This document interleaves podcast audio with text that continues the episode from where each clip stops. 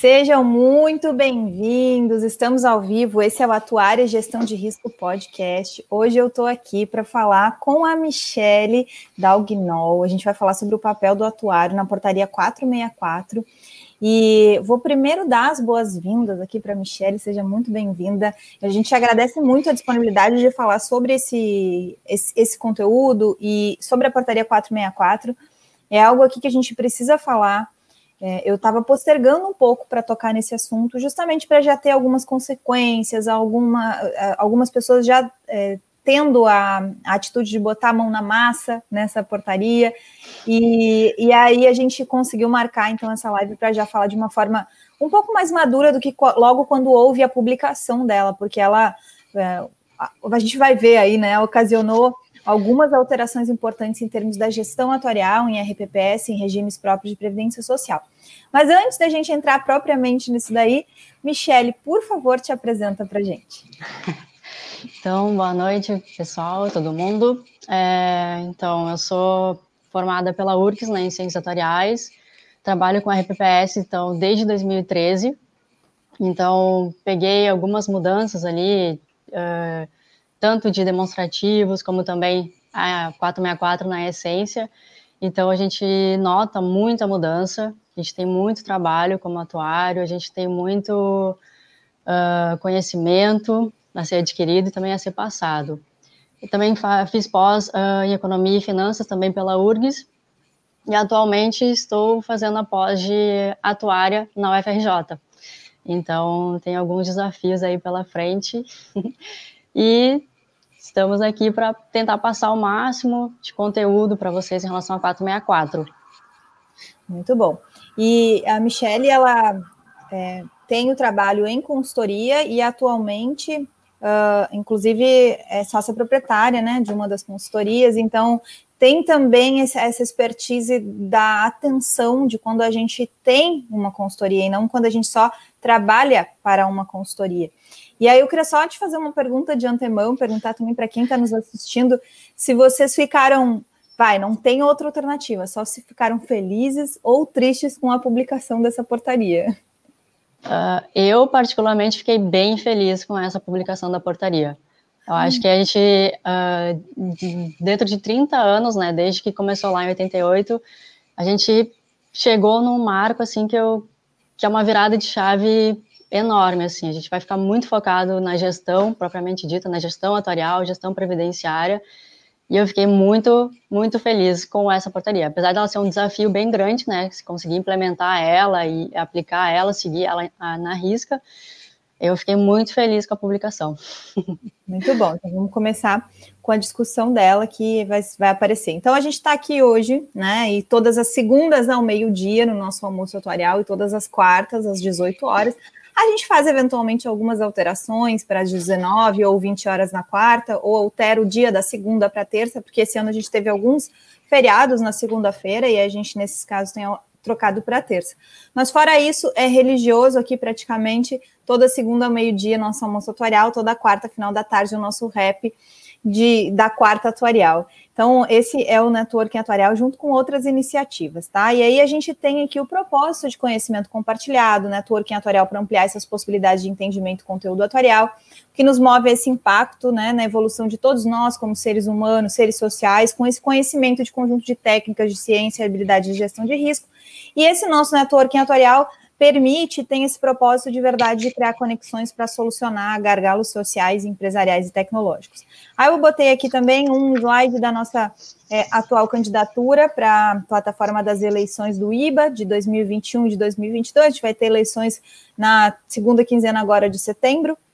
No próximo sábado, a gente já vai ter uma live com todos os candidatos, com as duas chapas, né? Chapa 1, chapa 2, e com os candidatos de a, a diretores é, podendo falar aí durante 10, 5 minutos uh, em, em, nas suas propostas, apresentando suas plataformas, para que quem não conhece os as outros, outros atuários super bem engajados também e com conhecimento vasto, né? Porque não estão eventualmente expostos na rede social, mas tem todo esse know-how também. E aí a ideia da live em conjunto é que todo mundo pudesse também é, ter esse espaço na né, disposição. Vai ser uma live conduzida pela LCA, Liga de Ciências Atuariais, e a, transmitida também pelo canal aqui e pelo canal da Natália, que também já deu, já deu seu boa noite aqui, já deixou aqui.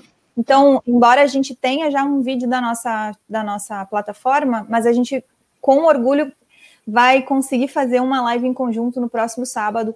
Só isso é uma das coisas que já inspira a todos nós a, a ampliação e as possibilidades de, de, ampliação que a gente tem no instituto e na valorização da profissão. Porque quando a gente consegue organizar algo em conjunto, né, com várias iniciativas de todos os candidatos é, a gente já demonstra que, independente de quem tiver na liderança e compondo a diretoria também, a gente vai ter um excelente trabalho aí sendo, enfim, continuado. Hoje eu, a gente, eu acabei de sair da diretoria, da reunião da diretoria do IBA e a gente estava conversando do nível de é, renovação que vai ter nessa próxima eleição. É, a gente vai ter tem aí cinco dos diretores atuais candidatos, e mesmo assim, dentre os atuais candidatos, é, é a ma grande maioria são diretores no novos nessa última eleição. A gente vai ter um IBA bem renovado. Né? E, e, isso é importante. Eu ainda questionei dois atuários bem é, tradicionais no IBA, o Heitor e o, o Montelo, sobre é, que a gente sentiu falta né, na candidatura deles, porque eles já estão ali há mais de 20 anos trabalhando diretamente no IBA e, na diretoria especificamente, eventualmente até como presidente, no caso do Montelo. E, e ambos me disseram assim: nossa, é, a, a, a atual uh, gestão e a atual exposição de diversos atuários da, através das redes sociais nos mostrou o quanto a gente pode estar seguro, eventualmente, de deixar um tempo a diretoria, né? Ninguém descarta a possibilidade de retornarem como candidatos na próxima, mas é uma pergunta que algumas pessoas me fizeram e eu estou aproveitando a live de hoje, hoje para trazer a resposta aí também. Bom, gente, vamos lá, sem delongas, sem mais delongas, como se diz lá na nossa terra, né, Michele? Papel do atuário na portaria 464. Você uh, que estiver aqui nos comentários pode deixar os seus uh, as suas colaborações, as suas interações que tiverem, que a gente coloca aqui para a tela. Enquanto a Michelle começa, eu vou trazer também já o boa noite de todo mundo. Tá contigo, Flor. Então tá, vamos lá. Bom, uh, primeiramente, né, quando a gente fala de gestão previdenciária, quando a gente fala de regime próprio de previdência, o que, que a gente pensa, né? A gente pensa em todo mundo chegar lá na sua aposentadoria, né, quando for descansar e ter a sua, o seu benefício garantido lá na frente, né? Uh, antes disso, então, a gente tem toda a fase né, de contribuição, de arrecadação, fase contributiva, que ela precisa estar bem estruturada, né? Então, a gente começa a pensar numa gestão já nesse ponto. E antes de entrar no contexto histórico que eu trouxe, eu queria só uh, salientar dois, duas diferenças que existem, né? Que muitas pessoas confundem passivo atuarial com déficit atuarial, né? Só que existe uma diferença entre os dois. Quando a gente fala de passivo atuarial, então é todo o montante, são as provisões que a gente precisa ter lá na frente, né, para honrar todos os compromissos. Bom, quando a gente pega esse valor e faz frente ao ativo que, o, que o RPPS tem, todas as receitas de contribuição que, que vão entrar, que a gente apura, bom, se a gente tem um ativo sendo pro, que é ma maior do que o nosso nossa provisão, né, do que o nosso passivo, então a gente tem um superávit atuarial. Quando a gente tem então o nosso ativo menor do que o nosso passivo, então essa diferença, né, é o nosso conhecido e tão famoso déficit atuarial, né, o valor que falta ainda de ter uh, no nosso regime próprio. E aí também só uh, um ponto também que eu acho bem importante é que por muito tempo, muito tempo mesmo, a boa gestão ela ficou alinhada à ausência de déficit atuarial, né? Então, muitos acham, ah, se tem déficit é porque foi feita uma má gestão.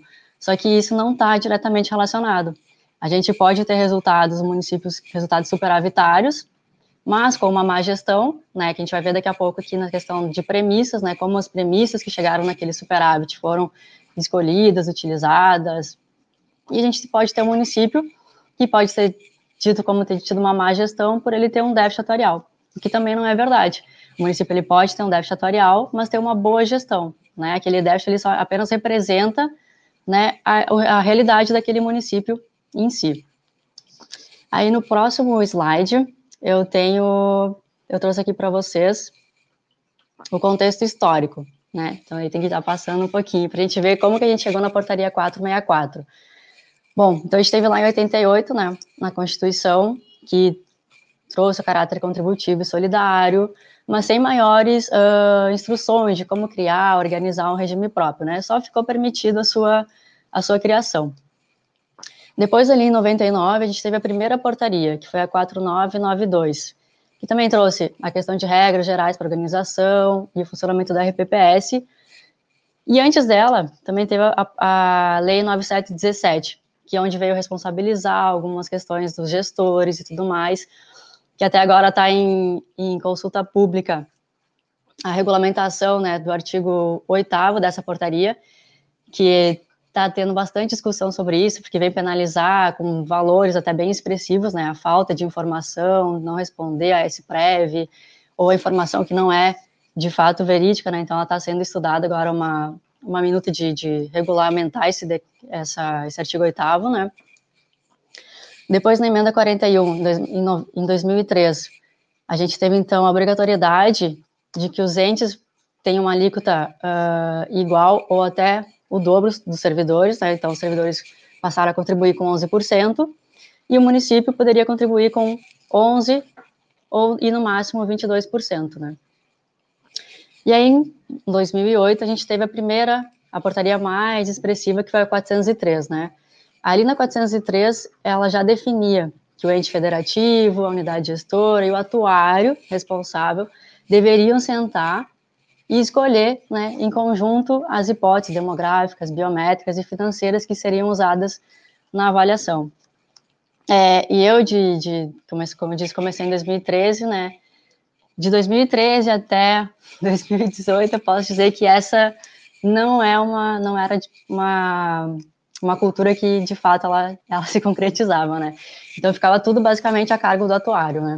O atuário escolhia a tábua de mortalidade, demográfica, questão econômica, financeira, método de financiamento, tudo ficava a cargo do atuário, né?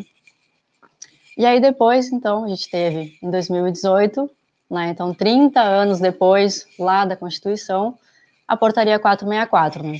Que aí sim ela determina que tem que ser elaborada por um atuário habilitado, traz de novo essa questão de eleger em conjunto, uh, se, se reunir para definir as hipóteses. E além da portaria 464, junto dela vieram várias instruções normativas, né? Ela tem mais 10 instruções normativas. Então é uma mudança muito grande. A gente saiu lá da portaria 403, com 20, acho que 35 artigos, se não me falha a memória, para uma portaria com 87 artigos e mais 10 instruções normativas, para a gente ver o tamanho do trabalho e da consciência que a gente tem que vai ter que tomar agora, de, desde está tendo que tomar desde a 464 lá em 2018. Aí eu trouxe só a curiosidade aqui da palavra atuário, né? Então, na Constituição, nenhuma menção. na portaria lá de 99 a 4992, três menções da palavra atuário na 403, cinco menções. Gente, o áudio da Michelle parou de ouvir para mim aqui. Tá ouvindo para vocês? Eu. Michelle? Tá. Vê se alguém responde aqui. Tenta desconectar e conectar o teu fone para ver se vai. Aqui Acontece. ele tá dando que tá ok. Enquanto isso, gente, é... deixa eu aproveitar para todo mundo pedir para vocês desabilitarem os comentários, comentarem, é, utilizarem o curtir aí. Tá tudo ok, Ionara. Ionara tá me dizendo que tá ok. Então pode seguir, Michelle. Ah, então tá. e ali, então, a gente tem na, na portaria 464, né, então, 31 menções à palavra atuário, né? Então, para a gente ver o crescimento que a gente teve uh, do reconhecimento também, né, da, do, da, do papel do atuário no meio de toda essa questão previdenciária, de estudo de RPPS e tudo mais. E aí no próximo slide, deixa eu... Peraí, deixa a mais está passando.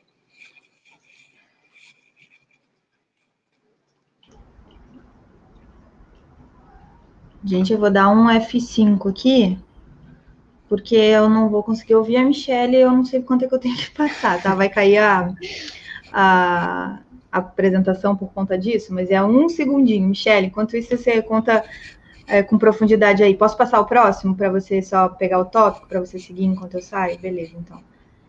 Aí vai entrar aqui na Idade Média, tá, gente? Então. Aí você fala e eu já volto. Uh, então eu trouxe algumas estatísticas aqui para a gente uh, ver onde a gente está situado, né?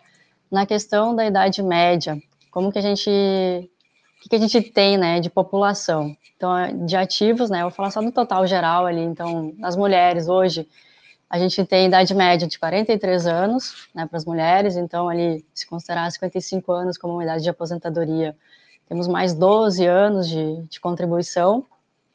E se a gente pegar lá a expectativa de vida da tábua, da IBGE, vamos falar IBGE 2018, a gente tem 55 mais uns 30 anos de, de recebimento de benefício após a aposentadoria. No, nos homens também, então, 46 anos, os homens um pouquinho menos uh, de expectativa de vida, então vai mais uns 20, 20 anos por aí. E os nossos aposentados hoje, na né, situação que a gente tem, as mulheres, então, aposentadas com 62 anos, mais uns 20 anos aí de recebimento de benefício, os homens com 67, mais uns 10, 11 anos de recebimento de benefício, e também a gente tem lá os nossos pensionistas, né, que o nosso, nosso regime próprio, nossas vidas lá acabam, né, o nosso grupo acaba até o último falecimento do último pensionista, do último aposentado.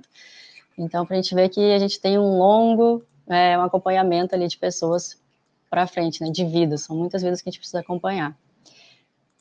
Uh, e agora precisa esperar mais voltar.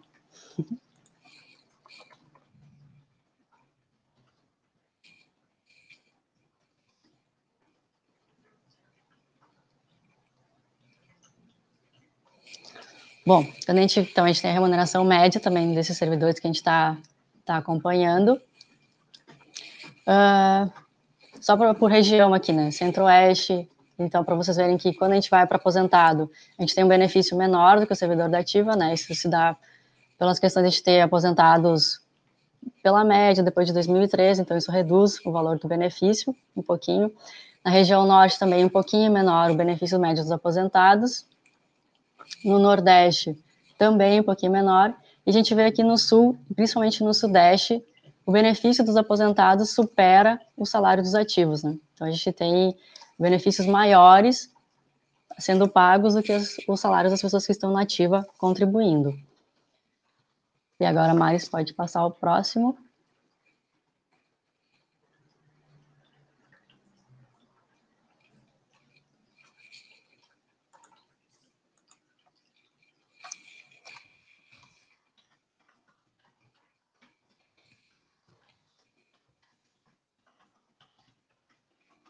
Eu ver aqui.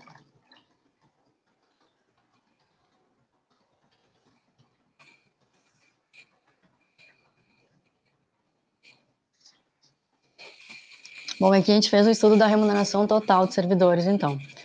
Uh, tem o quantitativo, né? Então, a gente tem 4 milhões 506 mil ativos, 2.339 é, aposentados, 2 milhões 339 aposentados 635 mil pensionistas. Se a gente pensar nesse grupo total aqui, que é a soma de todos os RPPS do, do Brasil que tinham informação disponível lá no, na, no site da SPREV, se a gente pensar no total de, de remuneração dos servidores ativos ali, 10 milhões 761, com uma base de contribuição, e a gente confrontar com os valores de benefícios ali totais de aposentados e pensionistas, a gente vai ver que 61% já dessa base de, de contribuição seria consumida para pagar benefício de aposentadoria e pensão. Então, também para você ter uma ideia da dimensão, como a gente fala, né, são, são grupos bem maduros que a gente tem atualmente no, nos RPPS.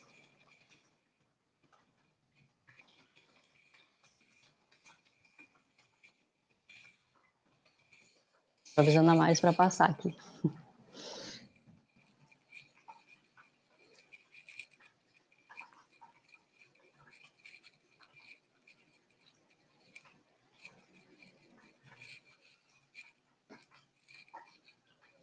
Problemas técnicos.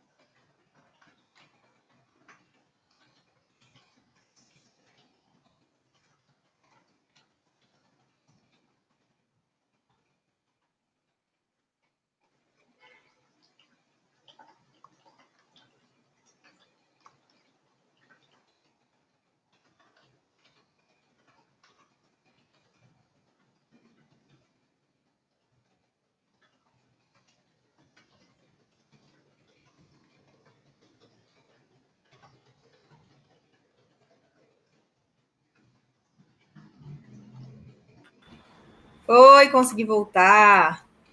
Tá me ouvindo? Agora eu tô te ouvindo. Gente, desculpa, pessoal, pela falha de computador aqui.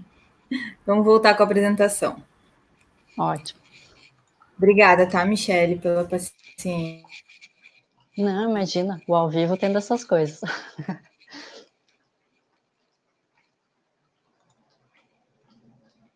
A gente estava na, na remuneração média dos servidores? Isso.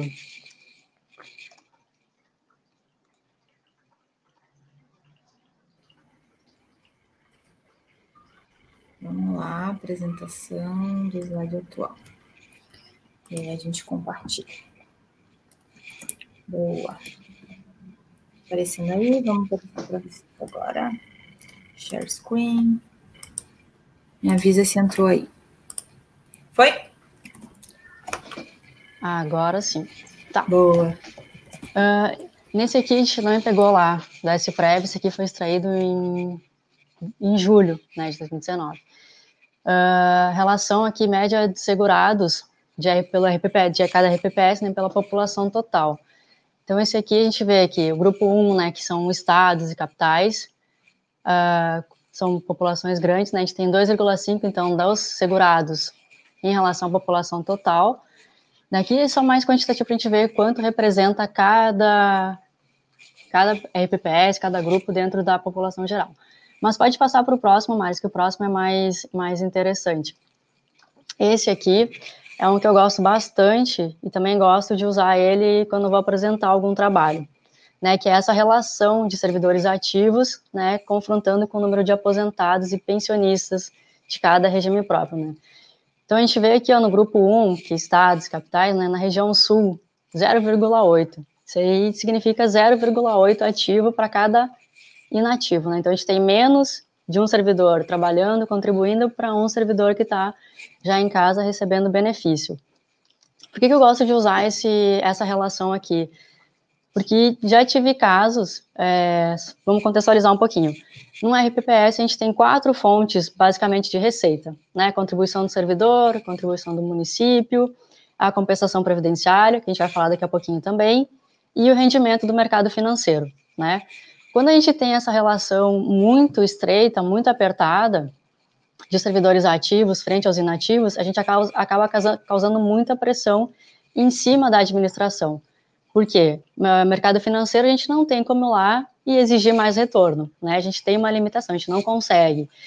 Uh, contribuição do servidor também, agora a gente está naquele limite, a gente já aumentou a contribuição para 14%, a gente não tem como cobrar mais também, isso não, não nos é permitido.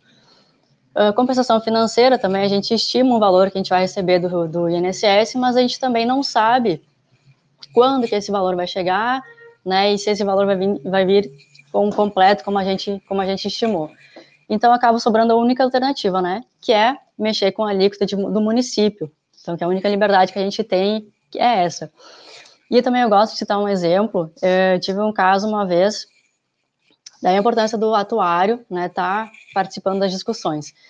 Uh, de que o administrador disse que ele não iria contratar mais pessoas, mais servidores ativos, porque ele não, não, iria, não queria pagar aquela alíquota em cima dos servidores novos, né? Então ele ia ter uma base de contribuição maior na, na cabeça dele e iria pagar aquela alíquota maior, cheia em cima daqueles servidores.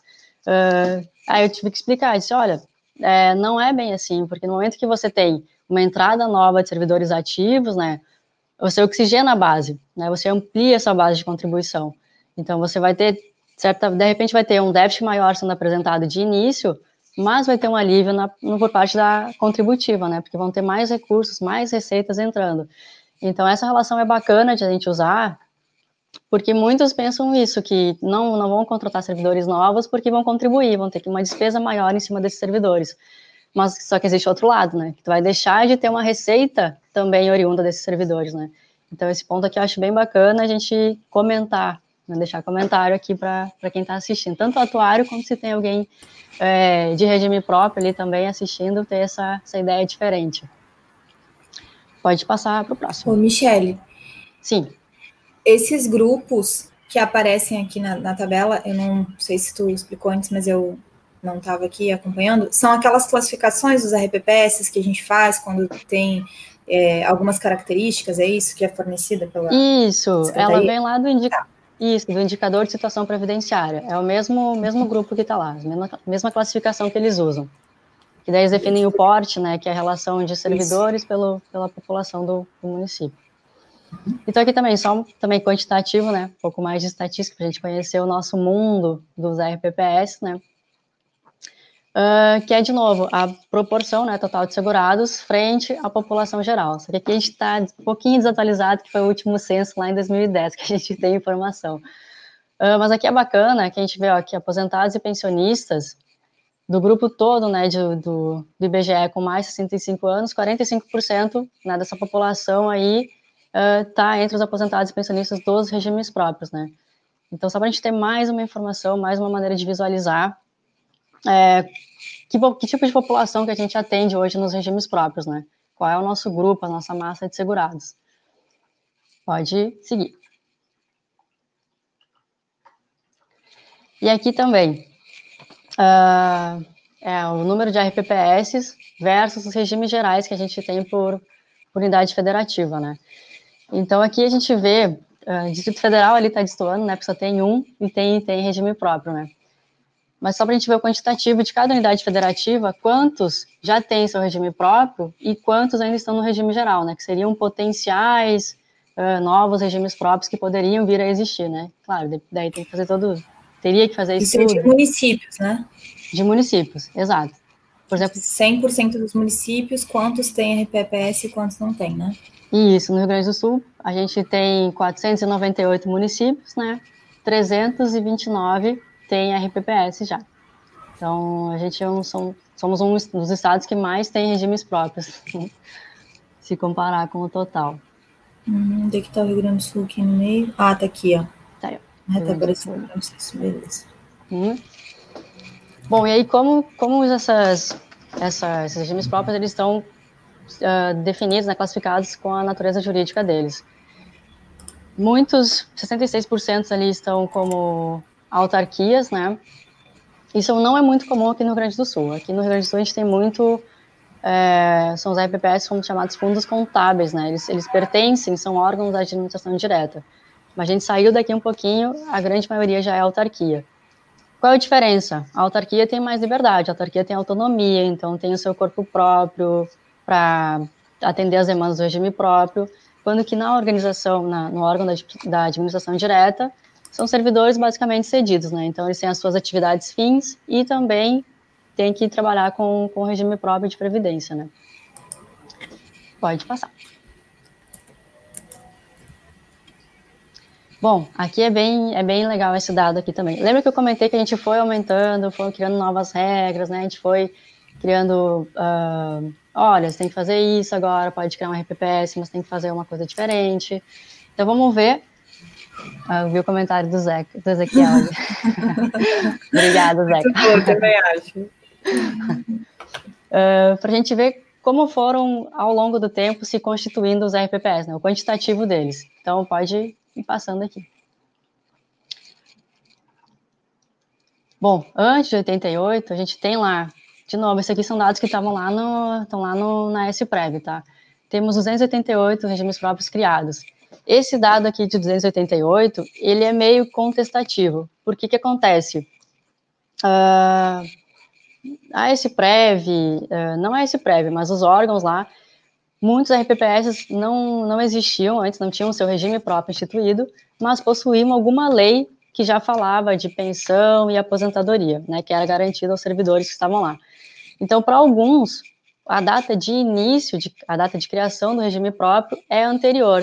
Tem municípios que a data de criação está constando como 1975. Então, eles certamente estão inseridos nesses 288 ali. Uh, mas não quer dizer que eles estavam instituídos de fato ali nessa data. Mas eles tinham uma lei de pensão, então é reconhecido como aquela criação. Bom, aí de 98 até a portaria 4992, que é onde se começou a ter, então, regras de organização e funcionamento, foram criados 1.285 RPPS. Então, foi um boom de RPPS nesses 10 anos ali, de 88 para 99. Depois, de 99 até a emenda constitucional número 41, a gente teve, acho que 300 e... Pode dar mais um enter. 174 aqui, e aí sim, acho que da emenda 41 para 34, pode estar mais um. E de 2005 até então, mais 357 regimes próprios sendo criados. Pode passar.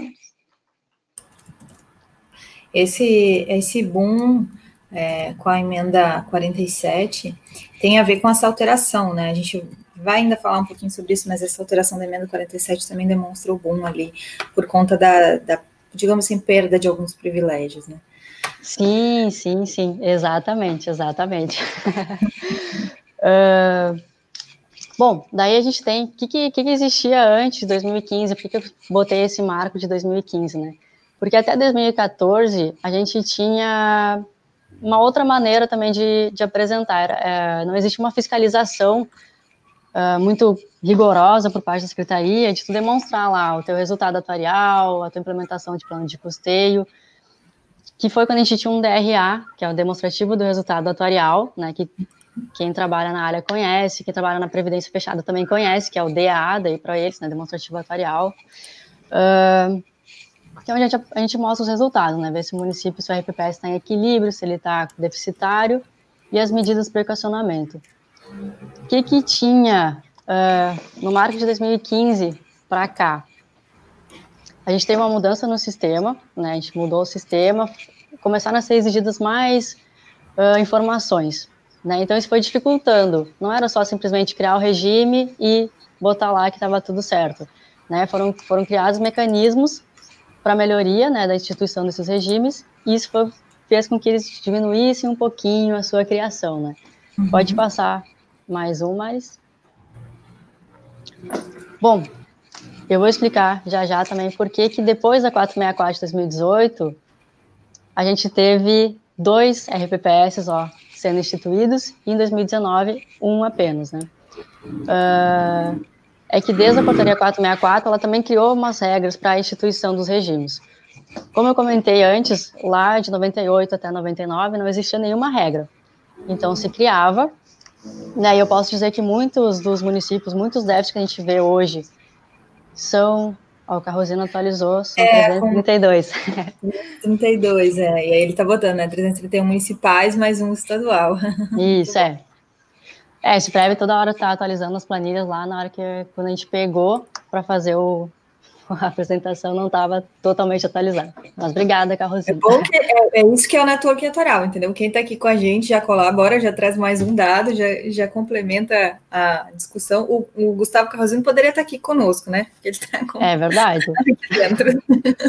é verdade. Por sinal, se quiser entrar, eu vou te mandar o link por, por WhatsApp, Gustavo. É, fica à vontade. uh, bom, que eu estava falando lá de 98, né? Quando se houve essa, esse boom de RPPS, não existia nenhum regramento. Então, o que aconteceu? Eu digo que as origens dos grandes déficits está nessa, nessa criação uh, de 98 até, de 88 até 99.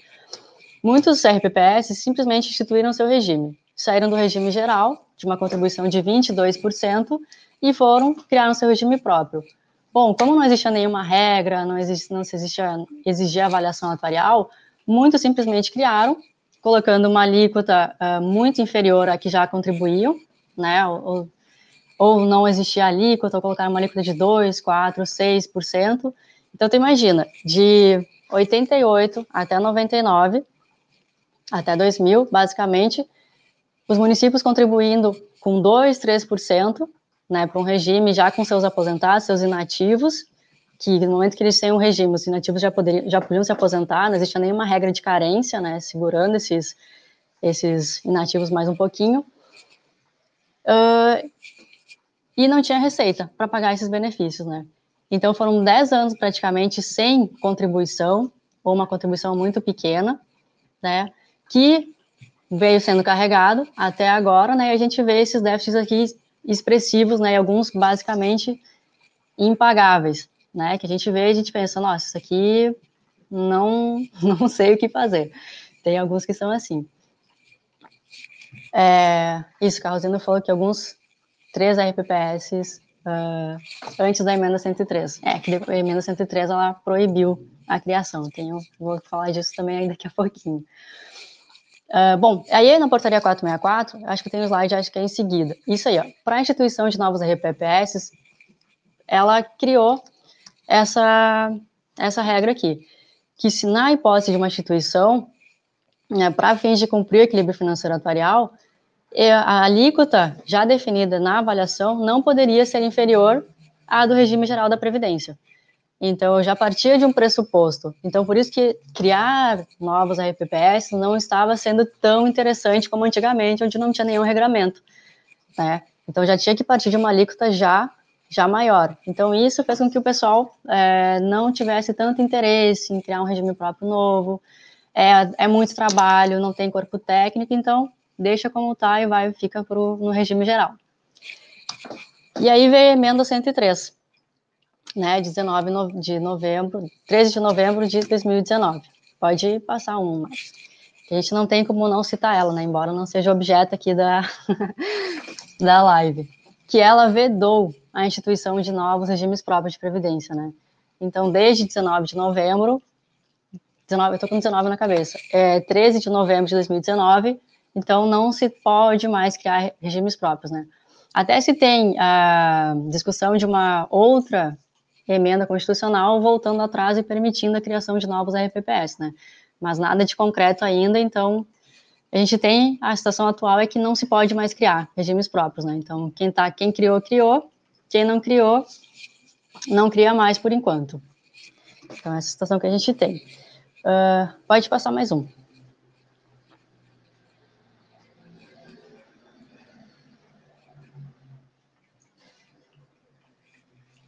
Data de criação, vamos lá.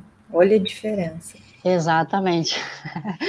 então, só de novo. O Alex até colocou, né? Eu já ia perguntar, ele falou, mas você já está respondendo.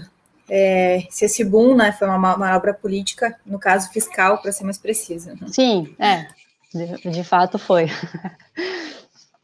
uh, exatamente isso.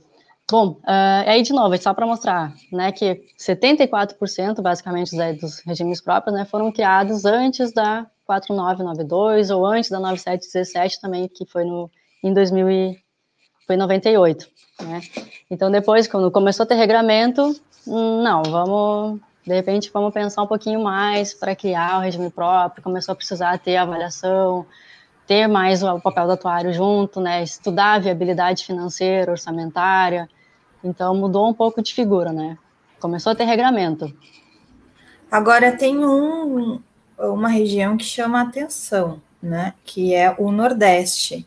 Se a gente for dar uma olhada ali, e o Norte também em alguma medida, porque se a gente for pegar São Paulo, é, São Paulo não, é, Sudeste, né? Sul e Centro-Oeste, a gente tem aí para cada é, 400, 500, enfim, um pouco menos de 100 tá? Vou arredondar todo mundo aqui, mesmo que seja 300 e tá, um padrão parecido de criação. Agora, se eu pegar Nordeste e Norte, eles dobraram, mesmo sendo depois, eles praticamente dobraram, né? Só para chamar atenção em relação a esses dados, porque eles modificam um pouquinho. E aí a gente tem, uhum. de novo, a condição de desenvolvimento de cada uma dessas regiões, né? O, alguns enfoques aí até de desenvolvimento de, de setores é, do setor público, né, do, dos municípios e tudo mais. Então, só que chama atenção essa diferença de desenvolvimento que a gente tem. Inclusive, quando a gente é atuário, está trabalhando nessa área, é importante que a gente entenda né, essa diferença. E aí, aqui, quando a gente olha, a gente olha a quantidade de criação por data de criação, a gente constata essa realidade aí também. Mas vamos lá.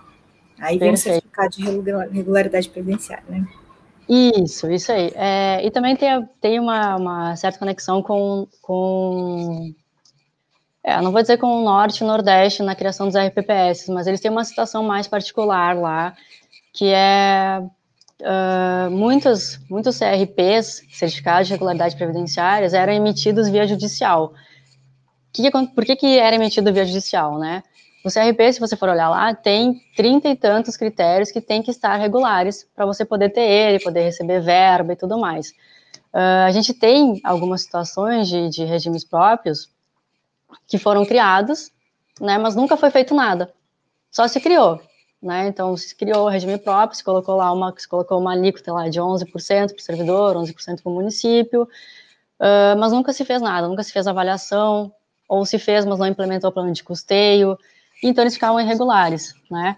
E aí se conseguiam muitos CRPs para voltar a receber verba via judicial.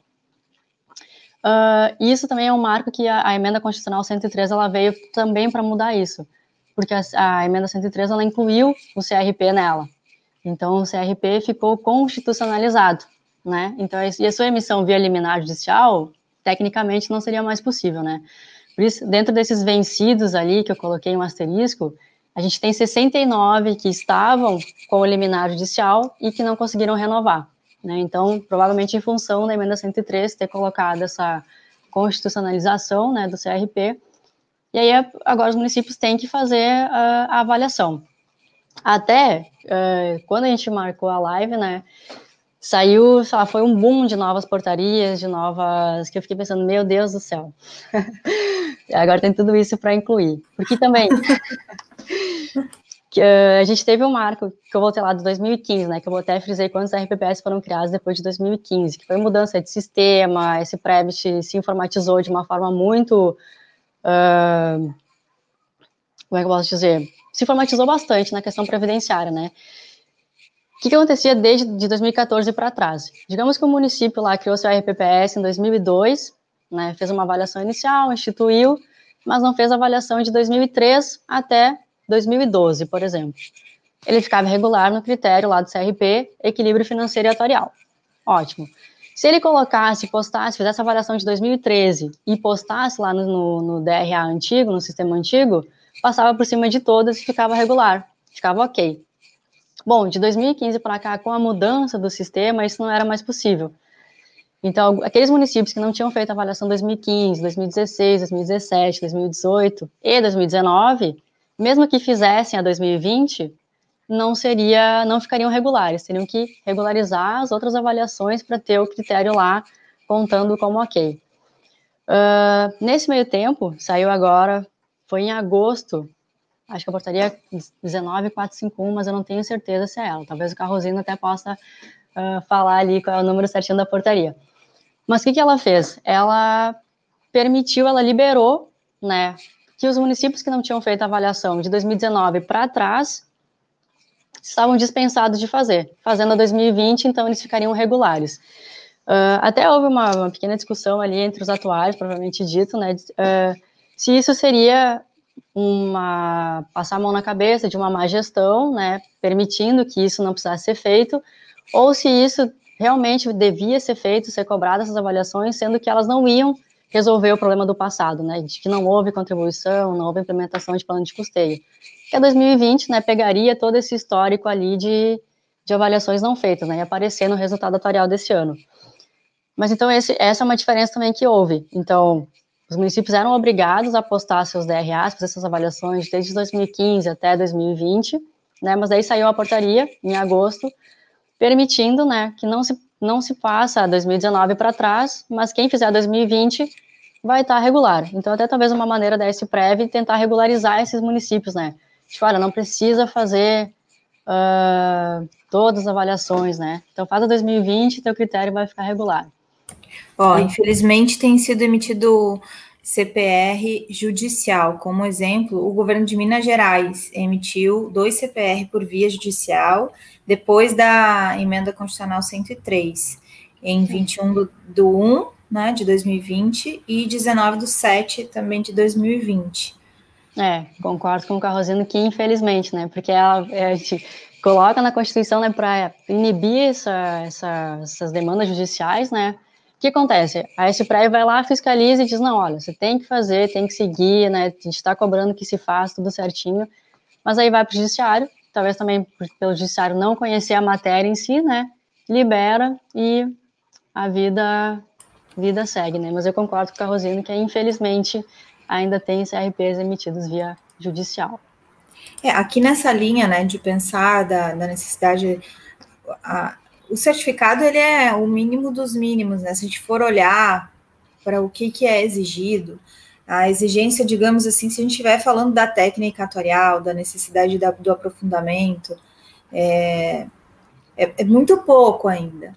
E aí, muitas vezes, a gente fica entre ter o, o, o certificado ou não, né? Quando a gente está fazendo um, cálculo, uma consultoria, tá e tal, porque tem que cumprir lei e tudo mais. Mas quando a gente está falando em, que nem o Alex comentou aqui, é, sem se preocuparem com o equilíbrio futuro, a gente acaba dizendo que, olha, no médio e longo prazo, ter esse tipo de certificação, ter esse tipo de exigência, é muito benéfico em termos de equilíbrio atuarial e, inclusive, se a gente for agora olhar para o umbigo, de trabalho atuarial, porque eu, se eu tiver um aprofundamento na necessidade técnica de estabelecer cálculos justos e que vão ser é, verificar, verificados, né, que nem os, os, testes de premissas e tudo mais, a gente está uhum. falando em mais trabalho atuarial.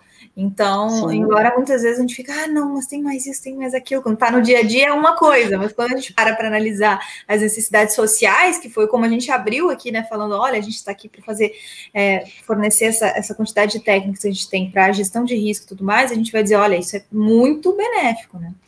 Mas vamos Sim. lá. Uh, bom, mas a gente está tá acabando as estatísticas aí, a gente vai entrar na parte mais interessante mesmo da, da 464 em si.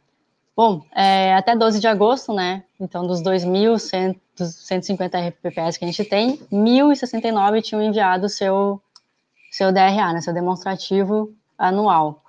Pode já. E aqui só uma curiosidade, né? O estado do Amapá está com renovação do CRP via judicial desde 2012, né? Então, são oito anos ali que certamente não, estão sendo, não está sendo feito nada, e se vai lá e consegue o CRP via judicial, né? Então a gente torce para que isso, que, se, que essa virada de chave aconteça com o judiciário também, né? Que não, não libere mais essa, essa parte. Pode seguir. Bom, aí a emenda 103, né? Que a gente fala em equilíbrio financeiro atuarial, a gente fala uh, em alíquotas, arrecadação, a emenda 103 ela trouxe duas possibilidades, né? Ela tá lá que todo RPPS então tem que adequar, os municípios têm que adequar a sua alíquota para 14%, né? Igual aos servidores da União. Ou também existe uma possibilidade de estabelecer uma alíquota progressiva, né? Que eu vou lá, eu vejo por faixa salarial, eu fatio os salários, né? Quem, a ideia é que seja feita uma justiça social, né? Que quem ganha menos pague um pouco menos, quem ganha mais pague um pouco mais. Mas o que, que interessa para nós como atuários, né? A gente tem que garantir o equilíbrio financeiro atuarial. Ok, a gente pega, pode partir do pressuposto 14%, mas quando a gente vai para a progressiva, a gente tem um entendimento, pelo menos esse era o entendimento, e, e é o meu entendimento, ainda não, não fui convencida do contrário, de que quando eu tenho a dota progressiva, eu não posso uh, adotar uma progressiva que diminua a minha arrecadação, ou seja, que a, acabe afetando o meu equilíbrio financeiro atuarial de forma negativa, né? Ou seja, chegar numa progressiva que vai arrecadar menos do que ou já tinha os 11%, que eu arrecadava antes, ou menos que os 14% de agora, né? Então, o atuário, nesse ponto, tem que estar muito atento, né? Porque ele tem que fazer o estudo, né? Não é simplesmente, ah, eu vou pegar a tabela da União e vou aplicar aqui no meu regime próprio. Não, porque a gente tem uma situação muito diferente nos municípios da União. A União tem salários médios muito mais altos, né? Quando a gente vai para a realidade de cada município, os salários médios são bem mais baixos. Então, a gente tem que adequar ali, chegar numa alíquota uh, progressiva média, ali, uma tabela média, que a gente consiga arrecadar, no mínimo, a mesma coisa que a gente iria arrecadar com os 14%, né? Então, esse é o primeiro passo do atuário, que nem entra na portaria 464 ainda, mas ele entra na questão da emenda 103, que é uma coisa também obrigatória para esse ano, a gente já desde janeiro já tem, já está, já fez isso, né, já tem que estar cuidando disso. Uh, tem muitos municípios que ainda não adequaram, né, não adequaram nem os 14%, nem fizeram um estudo de progressiva. E aí também, a gente como atuário, a gente vai lá e orienta, né, olha, é, você tem que fazer isso, a gente passa lá, você tem que fazer isso. Até muitos municípios pedem, não, me manda aqui que o, o cálculo com os 14% para usar que foi o atuário que mandou, né? Eles usam como uma defesa, ah, o atuário que mandou fazer. Só que a gente não manda, a gente orienta, né? A gente passa todas as ferramentas para que o administrador tome as decisões, né? A gente e isso também é bem importante, né? Esse esse marco que eu digo que a gente está chegando num ponto que o atuário se torna muito importante. A gente não toma decisão, mas a gente tem que dar ferramentas, né? Subsidiar tanto o administrador como os gestores com todas as ferramentas, todo o conhecimento que eles precisam para que eles possam, né, tomar suas decisões, assumir os seus riscos, não que fique o risco sendo assumido só pelo atuário, como era, né, desde, desde então. Então é bem. Esse, esse é um ponto, assim, essencial, né? Eu já vou te fazer uma pergunta. A progressiva vai de quanto a quanto? A da União vai de 7,5% a 22%. E para os municípios dá para. Dá para mexer, não pode ser inferior à da União, né? Não pode começar, digamos, com 6%, não pode começar. O Gustavo está respondendo a nossa pergunta aqui, ó. A portaria que dispensa o DRA anterior a 2020 é a 18495 de agosto de 2020. E uma coisa interessante que a gente fala quando a gente tem progressividade, equacionamento, são os mesmos raciocínios que a gente tem quando a gente fala, e aí olha a, a correspondência que eu vou fazer aqui. É, Michelle já deve ter visto a gente falar sobre isso dentro de sala de aula. Quando a gente fala em seguro de vida, a gente e de coletivo, a gente tem muitas vezes uh, dentro do seguro de vida, a gente tem capitais diferentes, né? Segurados. E aí a gente tem pessoas com capitais bem mais altos e calcula lá a taxa média do seguro de vida. E aí a taxa média, eu tenho uma pessoa com mais a idade mais avançada, ou seja, mortalidade, probabilidade de morrer maior, é, com capital mais alto, tendo o seu prêmio é, compensado por é, o de o chão de fábrica, né, digamos assim. Mas quem toma a decisão é essa pessoa que tem um capital segurado maior, é essa pessoa que é, tem idade mais avançada. E aí a gente fala do, da, da, da, da, Constituição, né, do seguro, na, naquela forma coletiva, de como ele convém a quem toma a decisão, inclusive, enfim, como quando a gente está falando por parte da seguradora, a gente tem que colocar as cartas na mesa, eventualmente até usar isso para uma tomada de decisão, para uma venda e tudo mais. É, saber, conhecendo, né, tendo habilidade técnica para conhecer, mas também tendo a habilidade técnica para fazer é, artifícios aí para fazer gestão do negócio. Agora, quando a gente faz esse tipo de análise dentro do município, o que, que a gente vai ter? Muitas vezes a gente vai ter quem realmente tem um, um, salário maior tomando decisão e daqui a pouco a alíquota progressiva vai inserir num salário maior, né? Porque quando a gente fala em redistribuição aí de renda, eu tenho salários menores com alíquota menor, salários maiores com alíquota maior. E aí acaba tendo essa é, de novo, essa, a, a, gente fala dentro da teoria, do estudo da teoria, na teoria da agência, né, dos conflitos dos agentes que tomam decisão, seja na área pública, seja na área privada, a gente vai ter a teoria da agência, onde eu tenho conflito de interesse entre quem está tomando a decisão e a decisão que está tendo que ser tomada.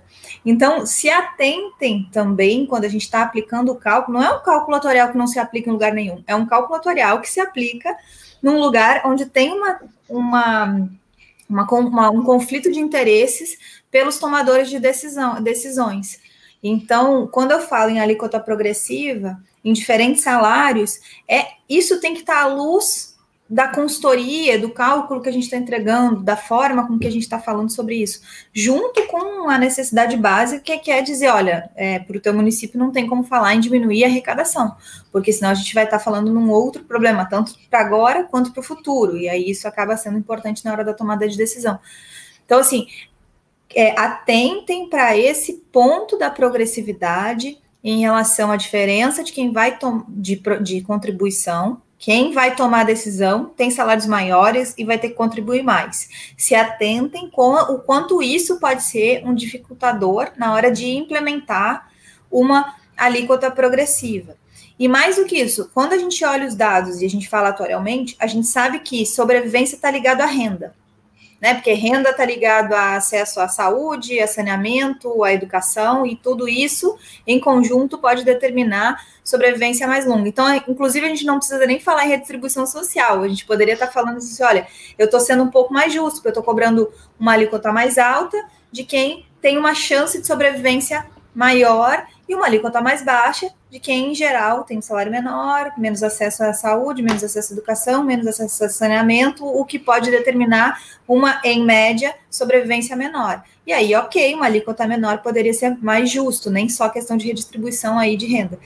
social. Então, é, a, a, gente consegue encontrar diversos pontos que podem ser discutidos. E aí, é, é, esse ponto tá, da alíquota, quando a gente fala em compreensão né, do atuário, como ciência social aplicada, eu gostaria de chamar a atenção. Ufa! Não, mas é perfeito. E, é, e são, são coisas que acontecem mesmo, justamente por essa, esse conflito de interesse que existe, né? Que é justamente, geralmente o tomador de decisão é quem tem o salário mais alto vai ser afetado, né, por uma alíquota progressiva, né?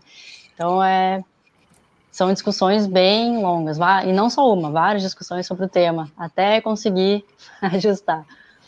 Muito bom, a gente tem algumas contribuições aqui, eu vou botar na tela antes da gente seguir para a próxima, tá? O Joel tá falando aqui, Joel querido, seja bem-vindo. Na minha opinião, há uma necessidade cada vez maior e mais importante de uma aproximação e melhor entrosamento entre o regulador, o fiscalizador e o executor, no caso, os atuários também.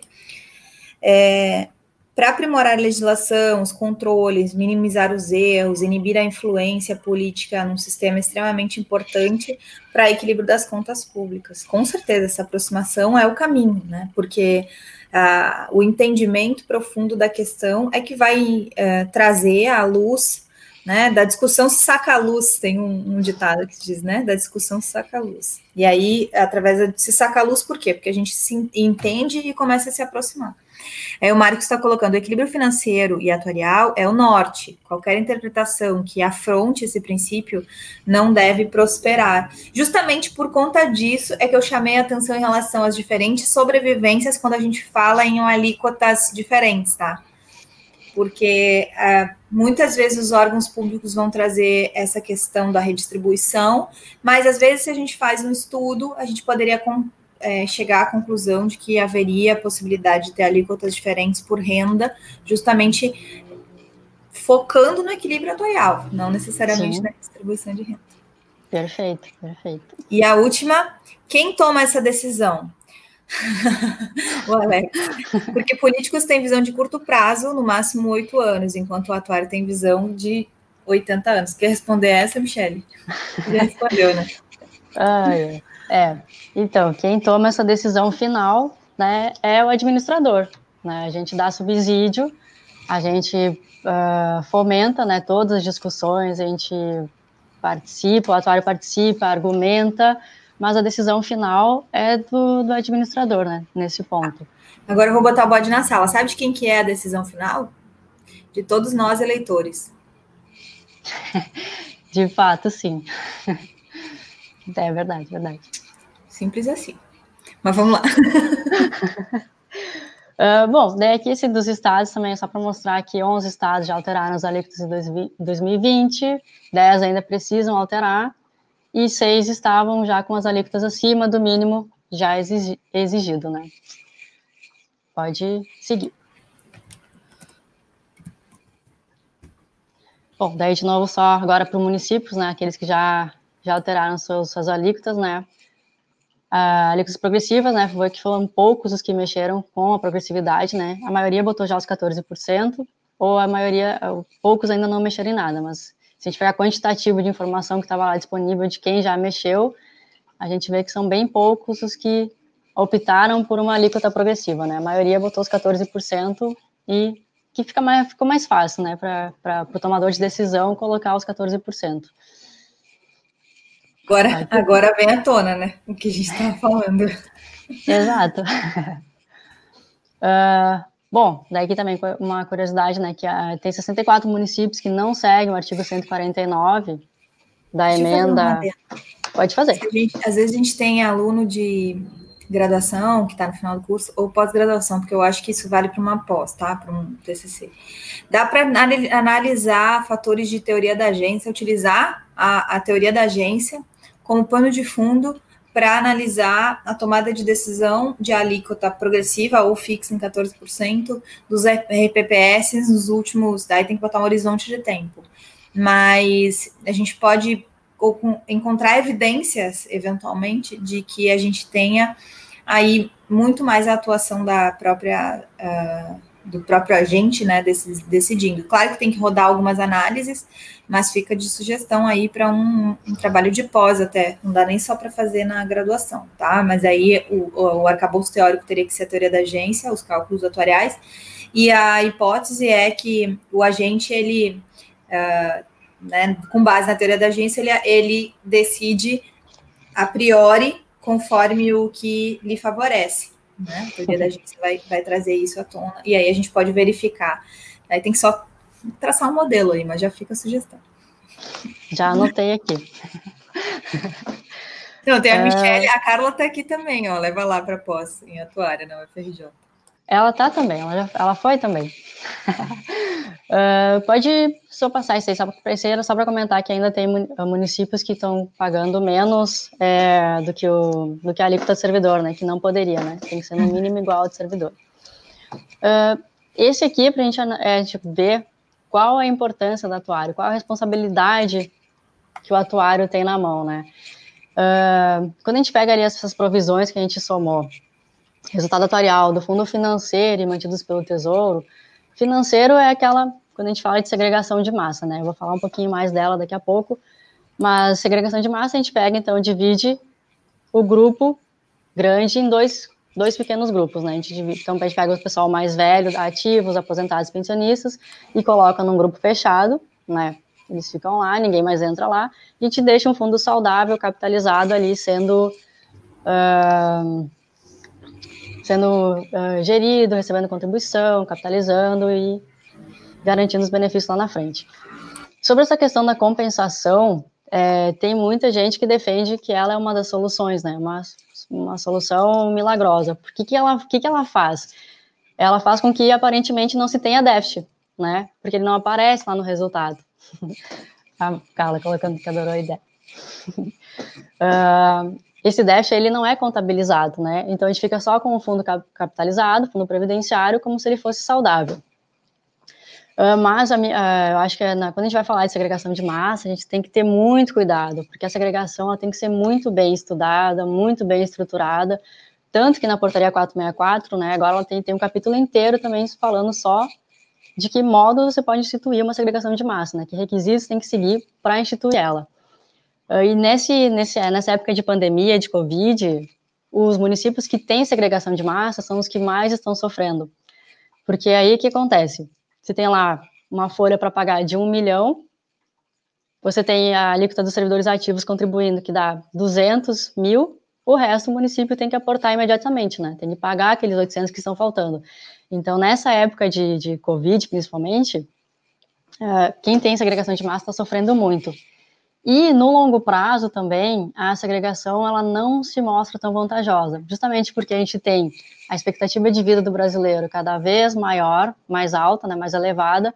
Então, aquela previsão que a gente tinha de, daquele grupo durar 20, 25 anos, então ela não se concretiza, né, ela acaba durando 30, 35, 40 anos.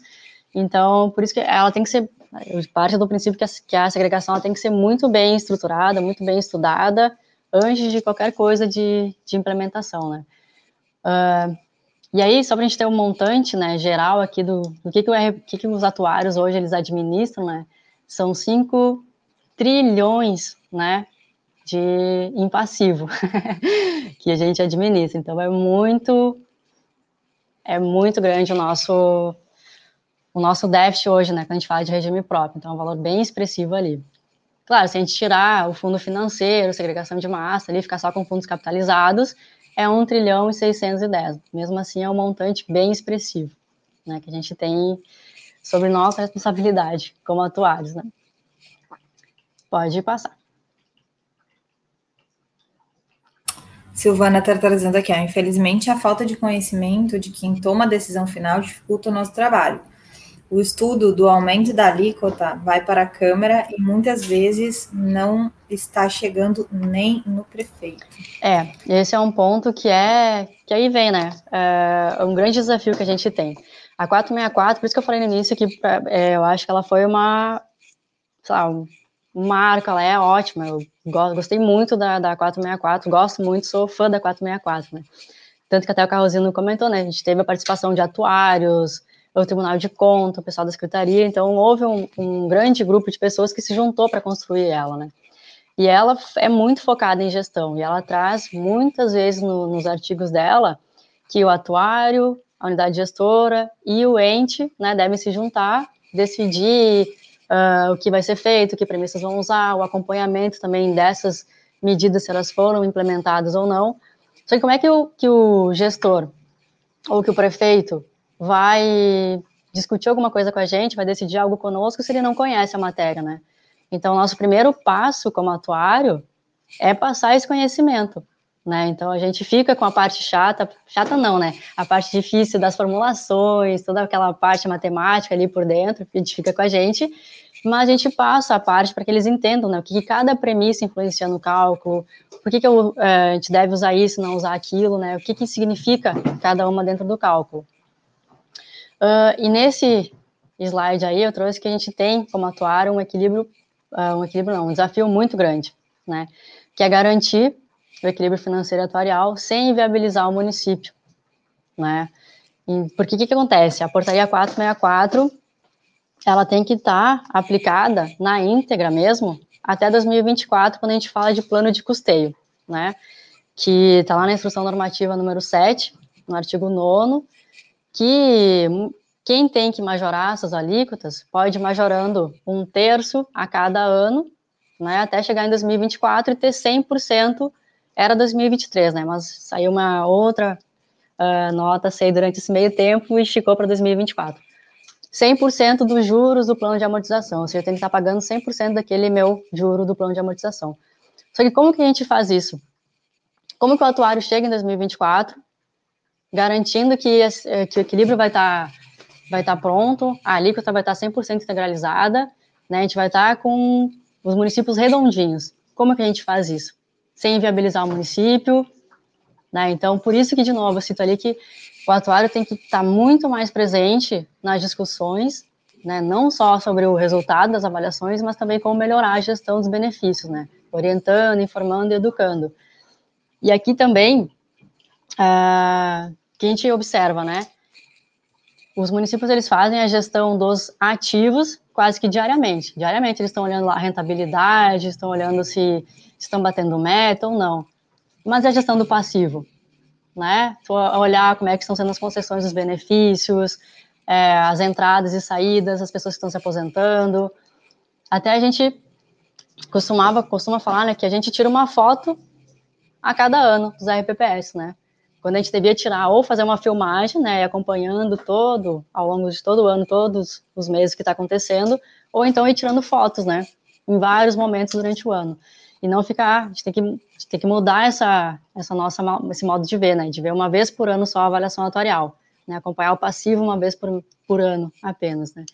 Então, essa também é o, desafio que o atuário tem, de passar esse conhecimento, informar, orientar, educar, né, os gestores, para que a gente consiga levar adiante então, essa ideia de gestão atuarial, gestão previdenciária, que é o que a gente tanto lutou para que tivesse, né? Até sair a 464, e agora a gente precisa colocar a mão na massa e deixar todo mundo na nossa, na nossa vibe. Bom, deixar passar aqui as obrigações do atuário, então, na RPPS, né? Isso aqui já está lá, então, junto com a, lá na 464. Então, a gente tem que eleger as hipóteses biométricas, demográficas, financeiras, aderentes às características da massa, em conjunto com o ente, com o gestor, né? Exato, aderentes. Já vamos entrar no relatório das hipóteses ali também.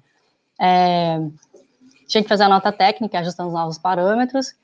Tem que, a gente tem que descrever e atestar as hipóteses, indicando as de maior impacto para o resultado e analisando a sensibilidade né, do resultado elaborar, então, esse documento novo que veio com a 464, que é o relatório de análise das hipóteses, né? A gente vai comprovar se as hipóteses que vinham sendo utilizadas são aderentes à massa ou não, né? Então, a gente vai ter que fazer testes para isso, de crescimento salarial, de entrada uh, de mortalidade, de taxa de juros, então, ocorrência em validez também, então a gente tem que, a gente vai ter um trabalho novo, bem bacana aí para ser feito.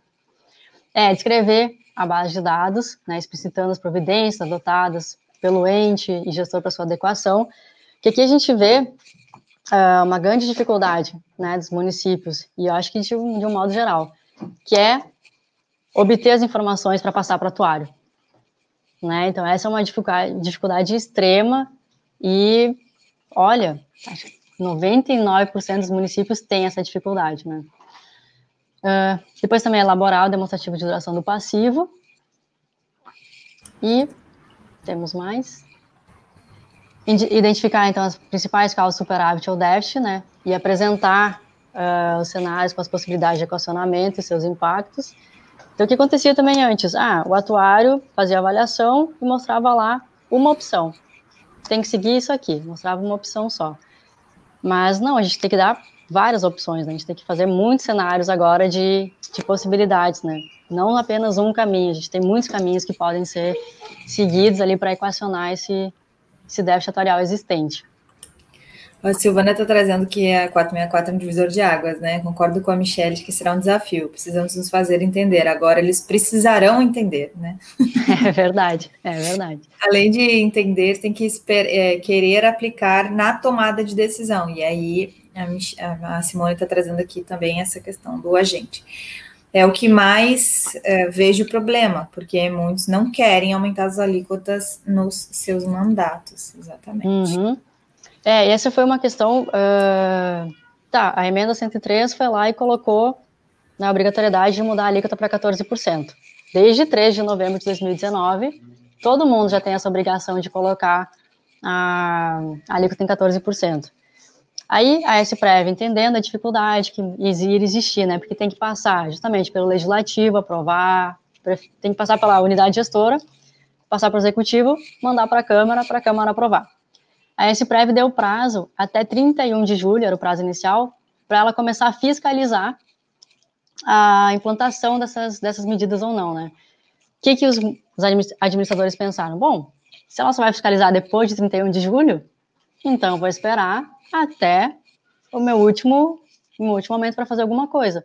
E eles foram deixando, muitos foram deixando. Vamos deixar esse prazo passar, né? Porque se usaram dessa da SPREV começar a fiscalizar mais tarde, né, com uma medida para não implementar. Aí depois também veio uh, uma outra portaria que prorrogou, então, 31 de julho para 30 de setembro, mais perto ainda das eleições.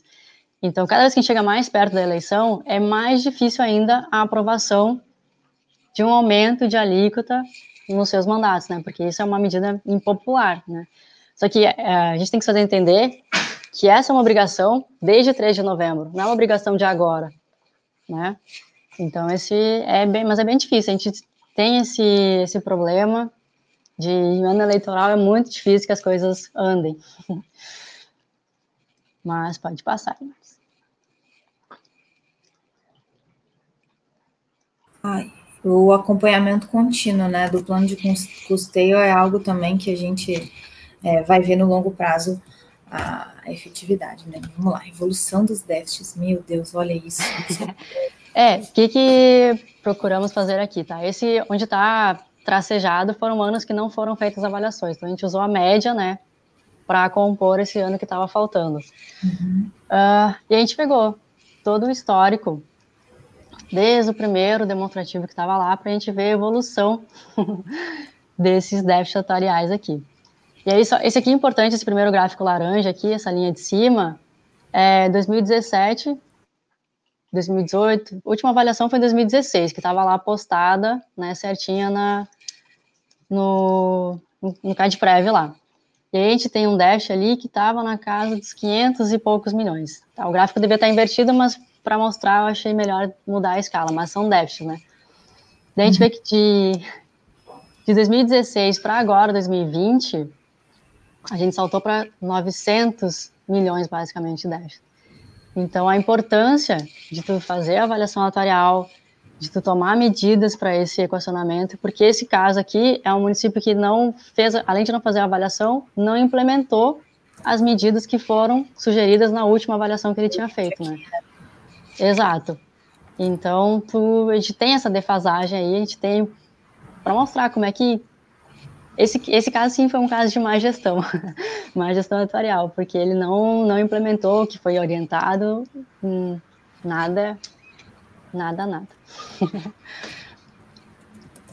Outros municípios?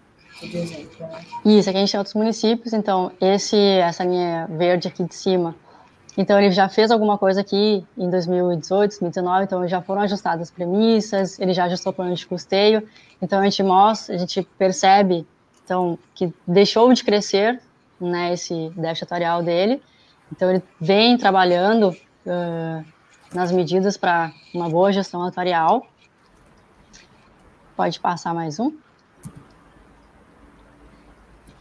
E aqui a gente só fez a relação da, então, do déficit, né, que são as barras, com a implementação de novas alíquotas, né, quando você implementa um plano de custeio. Então, aqui a gente tem a alíquota do servidor, em verde, que ela foi... Ah, está ao contrário, a alíquota do servidor está em laranja, desculpa, eu falei errado alíquota de servidor em verde, então aqui esse município desde 2018 já havia passado para 14%, a gente vê que ele já aumentou ali, e no mesmo ano, 2018, 2017 ali, ele também aumentou a sua alíquota suplementar. Esse município, ele quis aumentar, uh, eles estavam com uma boa, uma boa receita, ele, ele quis aumentar, ele pediu para aumentar as suas, suas alíquotas. Então, a gente nota instantaneamente que a gente faz um aumento de alíquota, a gente tem esse aumento de receita, a gente teve uma decaída no déficit atuarial. Mas aí você vê, tá, o déficit atuarial não devia ter se mantido, então, estável, continuar decaindo, que foi até uma, um questionamento que eles fizeram. Não. Mas isso, e aí indica, isso indica uma má gestão? Não, não indica uma má gestão. Isso indica as outras variáveis que influenciam no cálculo atuarial. Que ele fez o que ele podia fazer. Aumentou sua receita, aumentou sua contribuição. Mas a gente está, depende também das variáveis de mercado financeiro, que a gente tem a questão da taxa de juros, né, que ela está abaixando, então a gente ajusta isso aí na avaliação, consequentemente o nosso déficit atuarial já aumenta.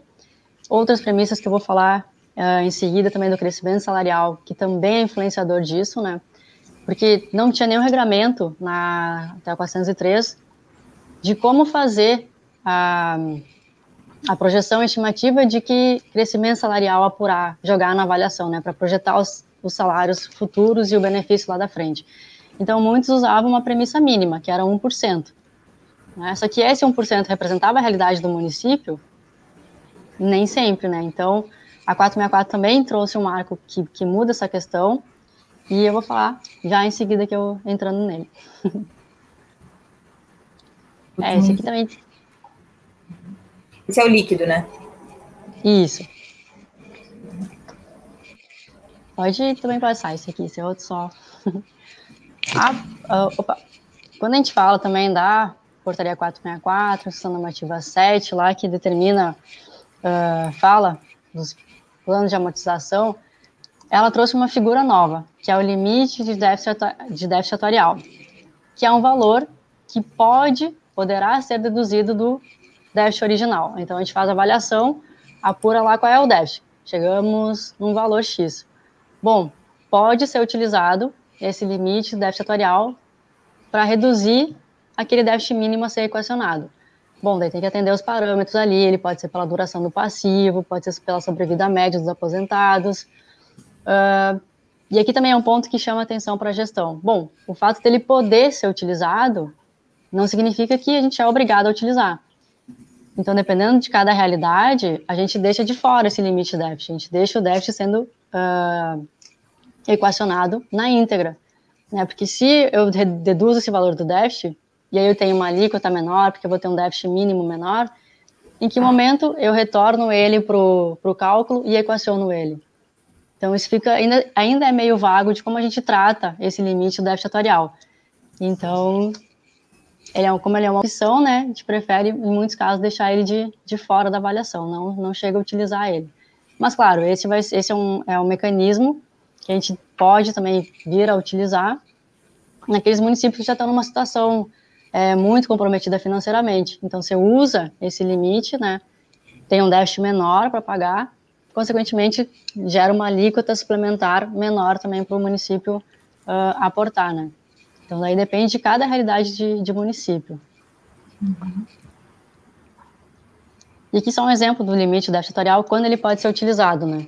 Então, aqui na barrinha vermelha era para ser a provisão matemática dos benefícios concedidos e a verde dos a conceder. É, quando eu tenho meu ativo líquido, ele é menor que a minha provisão matemática de benefícios concedidos, Uhum. Então, eu tenho um déficit da provisão matemática dos concedidos, eu não posso utilizar o meu, o meu LDA em cima desse déficit da provisão matemática de benefícios concedidos. Eu tenho que integralizar esse déficit, é, equacionar esse déficit na íntegra, né? Então, eu só vou poder usar meu LDA sobre a provisão matemática dos benefícios a conceder, né, que é uma, uma coisa futura. Então, eu tenho que constituir, que eu já deveria ter constituído, né, no mínimo a minha reserva para pagar os benefícios concedidos já, né.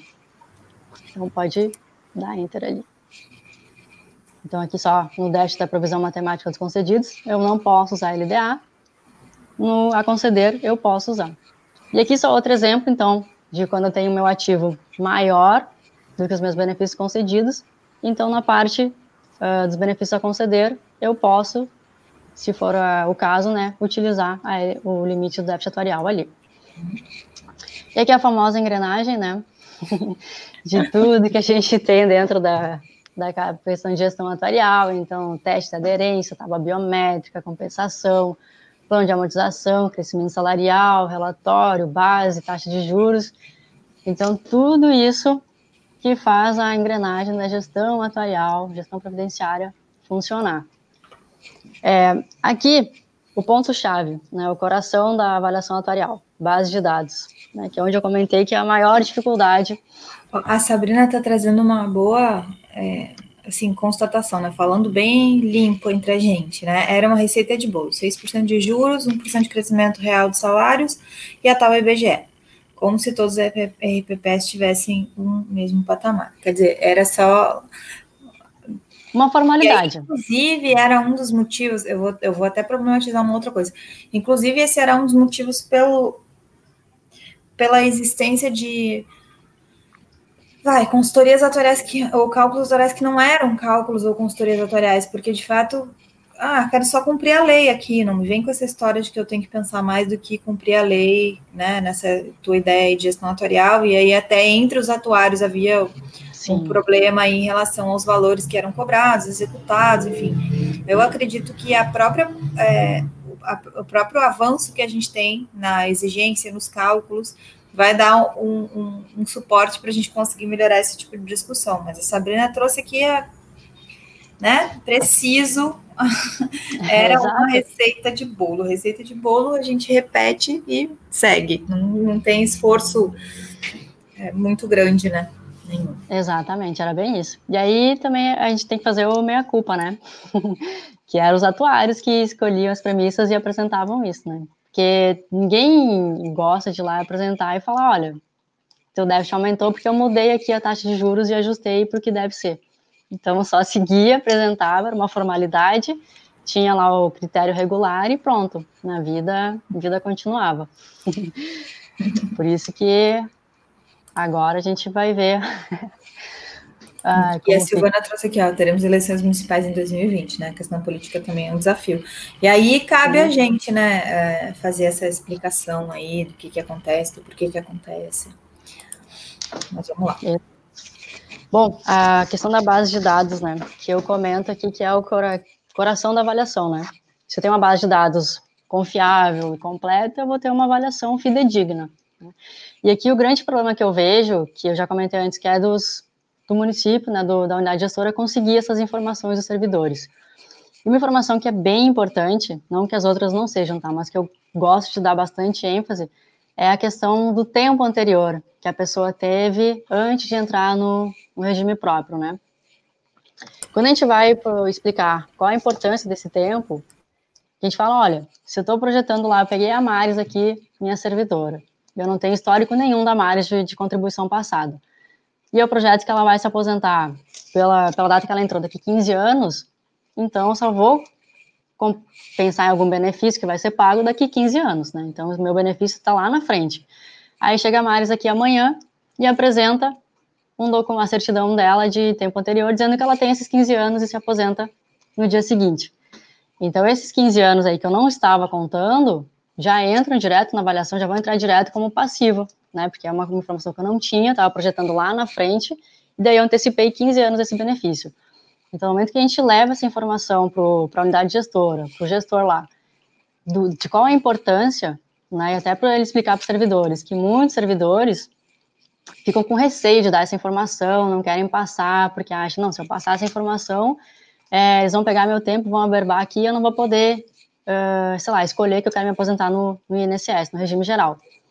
Então, aí, de novo, a gente, como atuário, sabendo que é uma informação previdenciária, da importância dela para avaliação, a gente tem que orientar, olha, esse, essa informação aqui, você pode falar para o seu servidor lá que ele não precisa se preocupar, não precisa verbar, é só para ele informar que a gente precisa né, ter esse, esse tempo, se ele existe, na avaliação para projetar de acordo os benefícios, né? Então, aí também a gente bate muito na tecla do censo previdenciário, né, recadastramento, que muitos, acho que 95% dos regimes próprios não tem é, uma base de dados atualizada. Então, a gente foca muito na questão de, de recadastrar, o atuário tem que informar como é que está a base, está completa, está atualizada, e essa é uma dificuldade muito grande que a gente tem, né, de ter confiança na base de dados que a gente recebe. A gente fez uma avaliação lá, está bonita, está lá superável, mas está faltando informação que poderia né, deixar até aparecer um déficit, mas que seria o real daquela população, né? Uma das primeiras lives que a gente fez aqui foi sobre censo previdenciário, né? Falando da, da, da possibilidade, da importância, dos resultados benéficos que pode, podem ter no município, é, junto com recadastramentos e, e, e as alterações e tudo mais. Porque é, é uma oportunidade aí, né? Até o Gustavo está trazendo aqui, ó, de novo, a realidade. É muito difícil atuar isoladamente e apresentar premissas mais conservadoras do que o permitido, né? apresentando um passivo atuarial aí superior. Né? Isso é antimercado. a portaria 464 conseguiu dar o poder ao atuário para implementar as hipóteses aderentes à realidade, né? Então... Perfeito, exato. É. A gente sai daquela receita de bolo lá. Exatamente. Bom, daí só. É, questões que a gente. Ah, eu queria comentar um negócio sobre a, a verbação, né, do tempo. Uhum. É, de 2013, 2012, é, acho que foi. Eu fiz um trabalho grande para o governo federal na base dos servidores é, públicos, né, servidores federais de diretos, de autarquias e fundações. E aí a gente previu lá os, as pessoas que iam se aposentar de 2013 até 2022, e, mas não era um cálculo para fins atuariais, era um cálculo para fins de planejamento estratégico da força de trabalho. Então, pensar quais os, os, os valores, quais os funcionários que iam se aposentar, em que carreiras, quais eu posso encerrar, quais carreiras eu preciso fazer concurso público, é, a necessidade da, do, dos cálculos das respostas eram essas.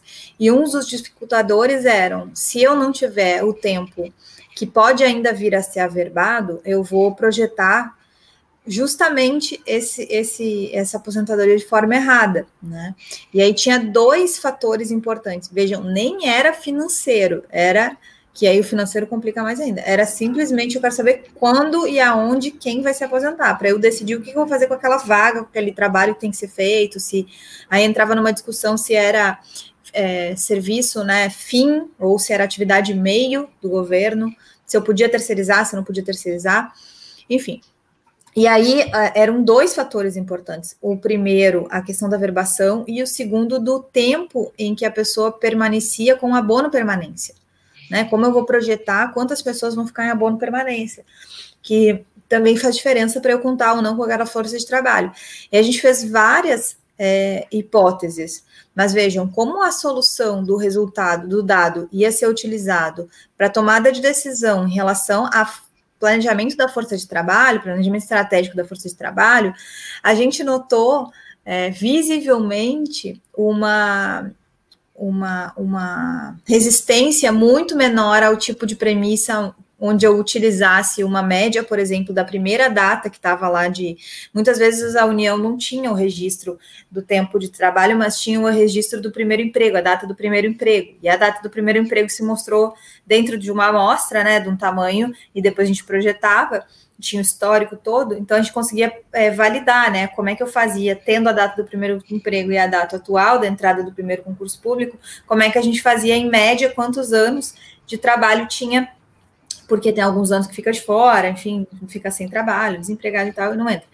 Então a gente conseguiu validar essa hipótese, mas a gente via que as pessoas elas estavam propícias para tomar a decisão, e aí quando a gente estava tomando, é, tendo a teoria da agência ali no início na nossa live aqui discutindo, tomando a decisão com muito menos resistência do que eu já vi em outros momentos onde se apresenta uma avaliação atuarial. E isso me chamou a atenção, assim, eu falei, nossa, olha só como a gente precisa estar atento para a realidade regulatória do mercado onde a gente entrega cálculos atuariais. Tá? Então, só para dizer assim, é, tem momentos onde a resistência é muito menor para se trabalhar, tanto com tempo de averbação quanto de abono permanência.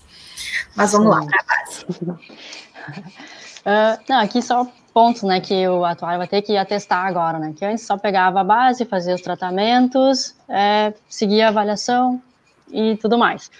Mas agora ele vai ter que atestar no relatório, né, quais foram as informações gerais sobre os dados fornecidos, né, uh, vai ter que testar com relação à atualização, se a base estava atualizada, se a amplitude da base cadastral, né, se pegava todos os servidores, a consistência, eu posso, sei lá, ah, eu recebi aqui, tenho 100 servidores, mas desses 100 servidores, sei lá, 80% não, não tinha basicamente nenhuma informação a não ser matrícula, salário, data de nascimento, enfim, a gente vai ter que fazer uma análise bem específica, bem minuciosa dos dados, não que a gente já não faça, né, que a gente não deva fazer, mas vai ter que estar atestado no relatório, né, o que, que a gente usou, né, o que, que a gente analisou dentro da base cadastral. Então, isso também, com a portaria 464, a gente tem que trazer essa informação no relatório para passar depois lá para o gestor da, do regime próprio, né. Pode passar. Uh, aí, de novo, né? As premissas adotadas para o ajuste técnico, aquele que, que a gente teve que, que ter, teve que adotar. Descrever também as recomendações e providências necessárias a serem adotadas para a próxima avaliação, né? Então, a gente já viu inconsistências, que às vezes o sistema que gera pega uma folha diferente, em vez de pegar a folha previdenciária, pega a folha de imposto de renda, por exemplo.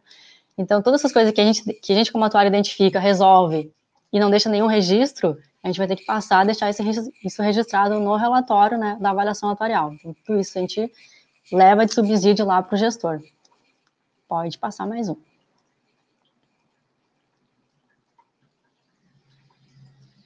Bom, e aqui a gente entra, então, no relatório de análise das hipóteses, né? Então, de novo, lá, está no artigo 15 da portaria, que o ente federativo, a unidade gestora e o atuário deverão eleger conjuntamente né, as hipóteses biométricas, demográficas, econômicas e financeiras. Então tá lá, já estava antes, já existia isso antes, né? Só que essa vai ter que ser uma prática que também vai ter que sair só do papel e começar a ser feita de fato, né? Ter discussões sobre isso. Pode passar, Marcos. Bom, então, esse relatório de análise das hipóteses também deve, deverá ser, então, elaborado por atuário habilitado, né? Então isso é muito bom, ou seja, não. Uh... Inclusive o Joel falou aqui, ó. Acho que o relatório de hipóteses vai trazer à luz tudo isso, né? E aí o Marco complementou desde que isso não seja um documento para inglês ver. Exato, é. Não adianta colocar. Efetivamente é. Exato. Aí... Né?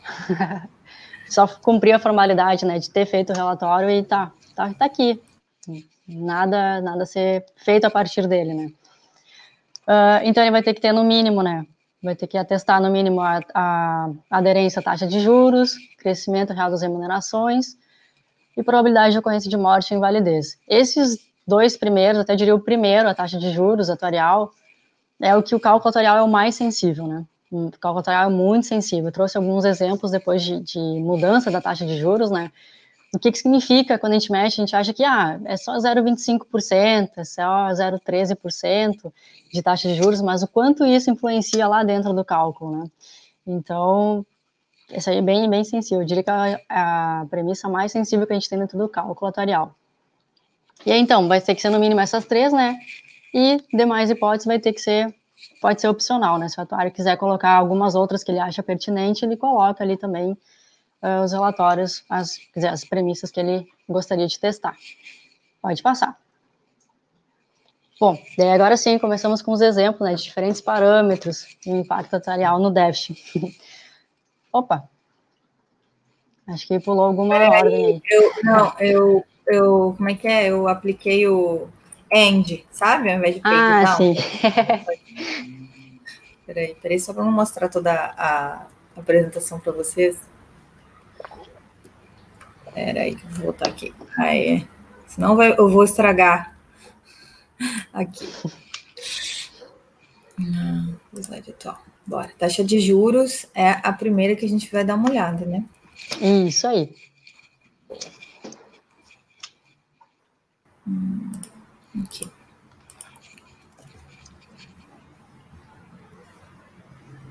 Isso, então.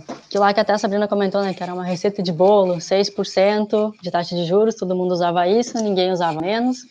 E até complementando o Carrosino de que isso, usar menos, né, apresentar um déficit maior seria anti-mercado, né. Aí a portaria 464, ela veio nos ajudar nesse ponto, né. Uh, em relação à taxa de juros, ela diz que a gente deverá usar, ter como limite máximo, né, o menor percentual dentre os seguintes. Uh, o valor esperado da rentabilidade futura lá dos investimentos, né, dos ativos garantidores, que, aliás, é um ponto interessante para a gente discutir, porque é um chamado de meta atuarial, mas que não é o atuário que, que ajuda a definir, né, é, é a parte só de investimentos que define, então se pega a rentabilidade, a taxa de juros máxima que, que tem no mercado e se aplica, Uh, ou então, né, menor entre a taxa de juros parâmetro, cujo ponto da estrutura termo, que é uh, a taxa de juros futuras que a gente tem sendo negociadas, né?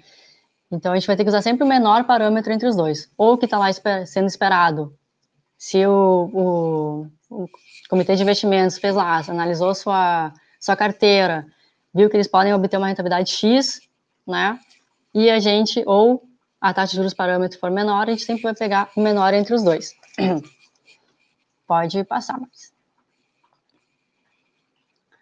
Bom, aí então a gente tem aqui as últimas duas portarias que trouxeram né, publicidade às taxas de juros que a gente poderia utilizar na avaliação atuarial. A portaria 17 de 2019, então ela foi, é de maio de 2019, ela determinou a taxa de, taxa de juros máxima que poderia ser usada na avaliação atuarial de 2020. Então, basicamente, todo mundo que estava lá com seus 6%, ia poder usar no máximo, lá no cálculo, né, a taxa máxima, que 5,89. Então já ia ter uma redução de 0,11% lá na, na taxa de juros. E aí, para esse ano, para 2021, que a gente teve a portaria agora em maio, nota que as taxas já são muito menores do que as que a gente pode utilizar nesse ano. Né? Então a gente vai já tem uh, uma redução significativa aqui nesse, nessas taxas pela estrutura parâmetro da, que foi divulgada. E se a gente for pegar para o mercado hoje, as taxas que a gente tem com uma Selic em 2%, será que esse 5,35 que a gente pode usar ali também, ele vai ser alcançado? Então, certamente não, né? A gente sabe que ele não vai ser alcançado. Então, aqui também a gente tem, tem que tentar mudar esse nosso paradigma, que a gente sempre pegava, a gente olha o passado, né, para tentar prever o futuro. Que é até aquela frase que o Rangel, se estiver assistindo, me perdoe, não vai estar na íntegra a frase dele, mas é ver como seria se fosse, né? então a gente vê, tenta ver como seria o futuro, pegando o histórico que a gente tem no passado. É... Vamos ver como seria se fosse. É. Tá tudo certo, fora o errado. Exatamente, exatamente. Então aqui eu trouxe para a gente ver é, o impacto, né? Na, são casos concretos que a gente tem ali, o impacto dessa mudança da taxa de juros, né? Quanto uma redução de taxa significa num cálculo atuarial, né? Então aqui, o primeiro ali com 5,75, né? A gente vê que tinha uma reserva matemática ali de 634 milhões, né? Quando a gente reduz para 4,75, um ponto percentual, que tu pensa, nossa, é só um ponto percentual na taxa de juros, né? A nossa reserva lá já vai para 730 milhões. Então eu tenho um aumento nesse grupo aqui, nessa massa, que é a mais madura, já essa massa é bem mais madura, de 15,24%. Então, pensa, 1% de taxa a menos representa 15% aqui de a mais na reserva matemática, né? Então, ninguém gosta de chegar e apresentar é, um número desse.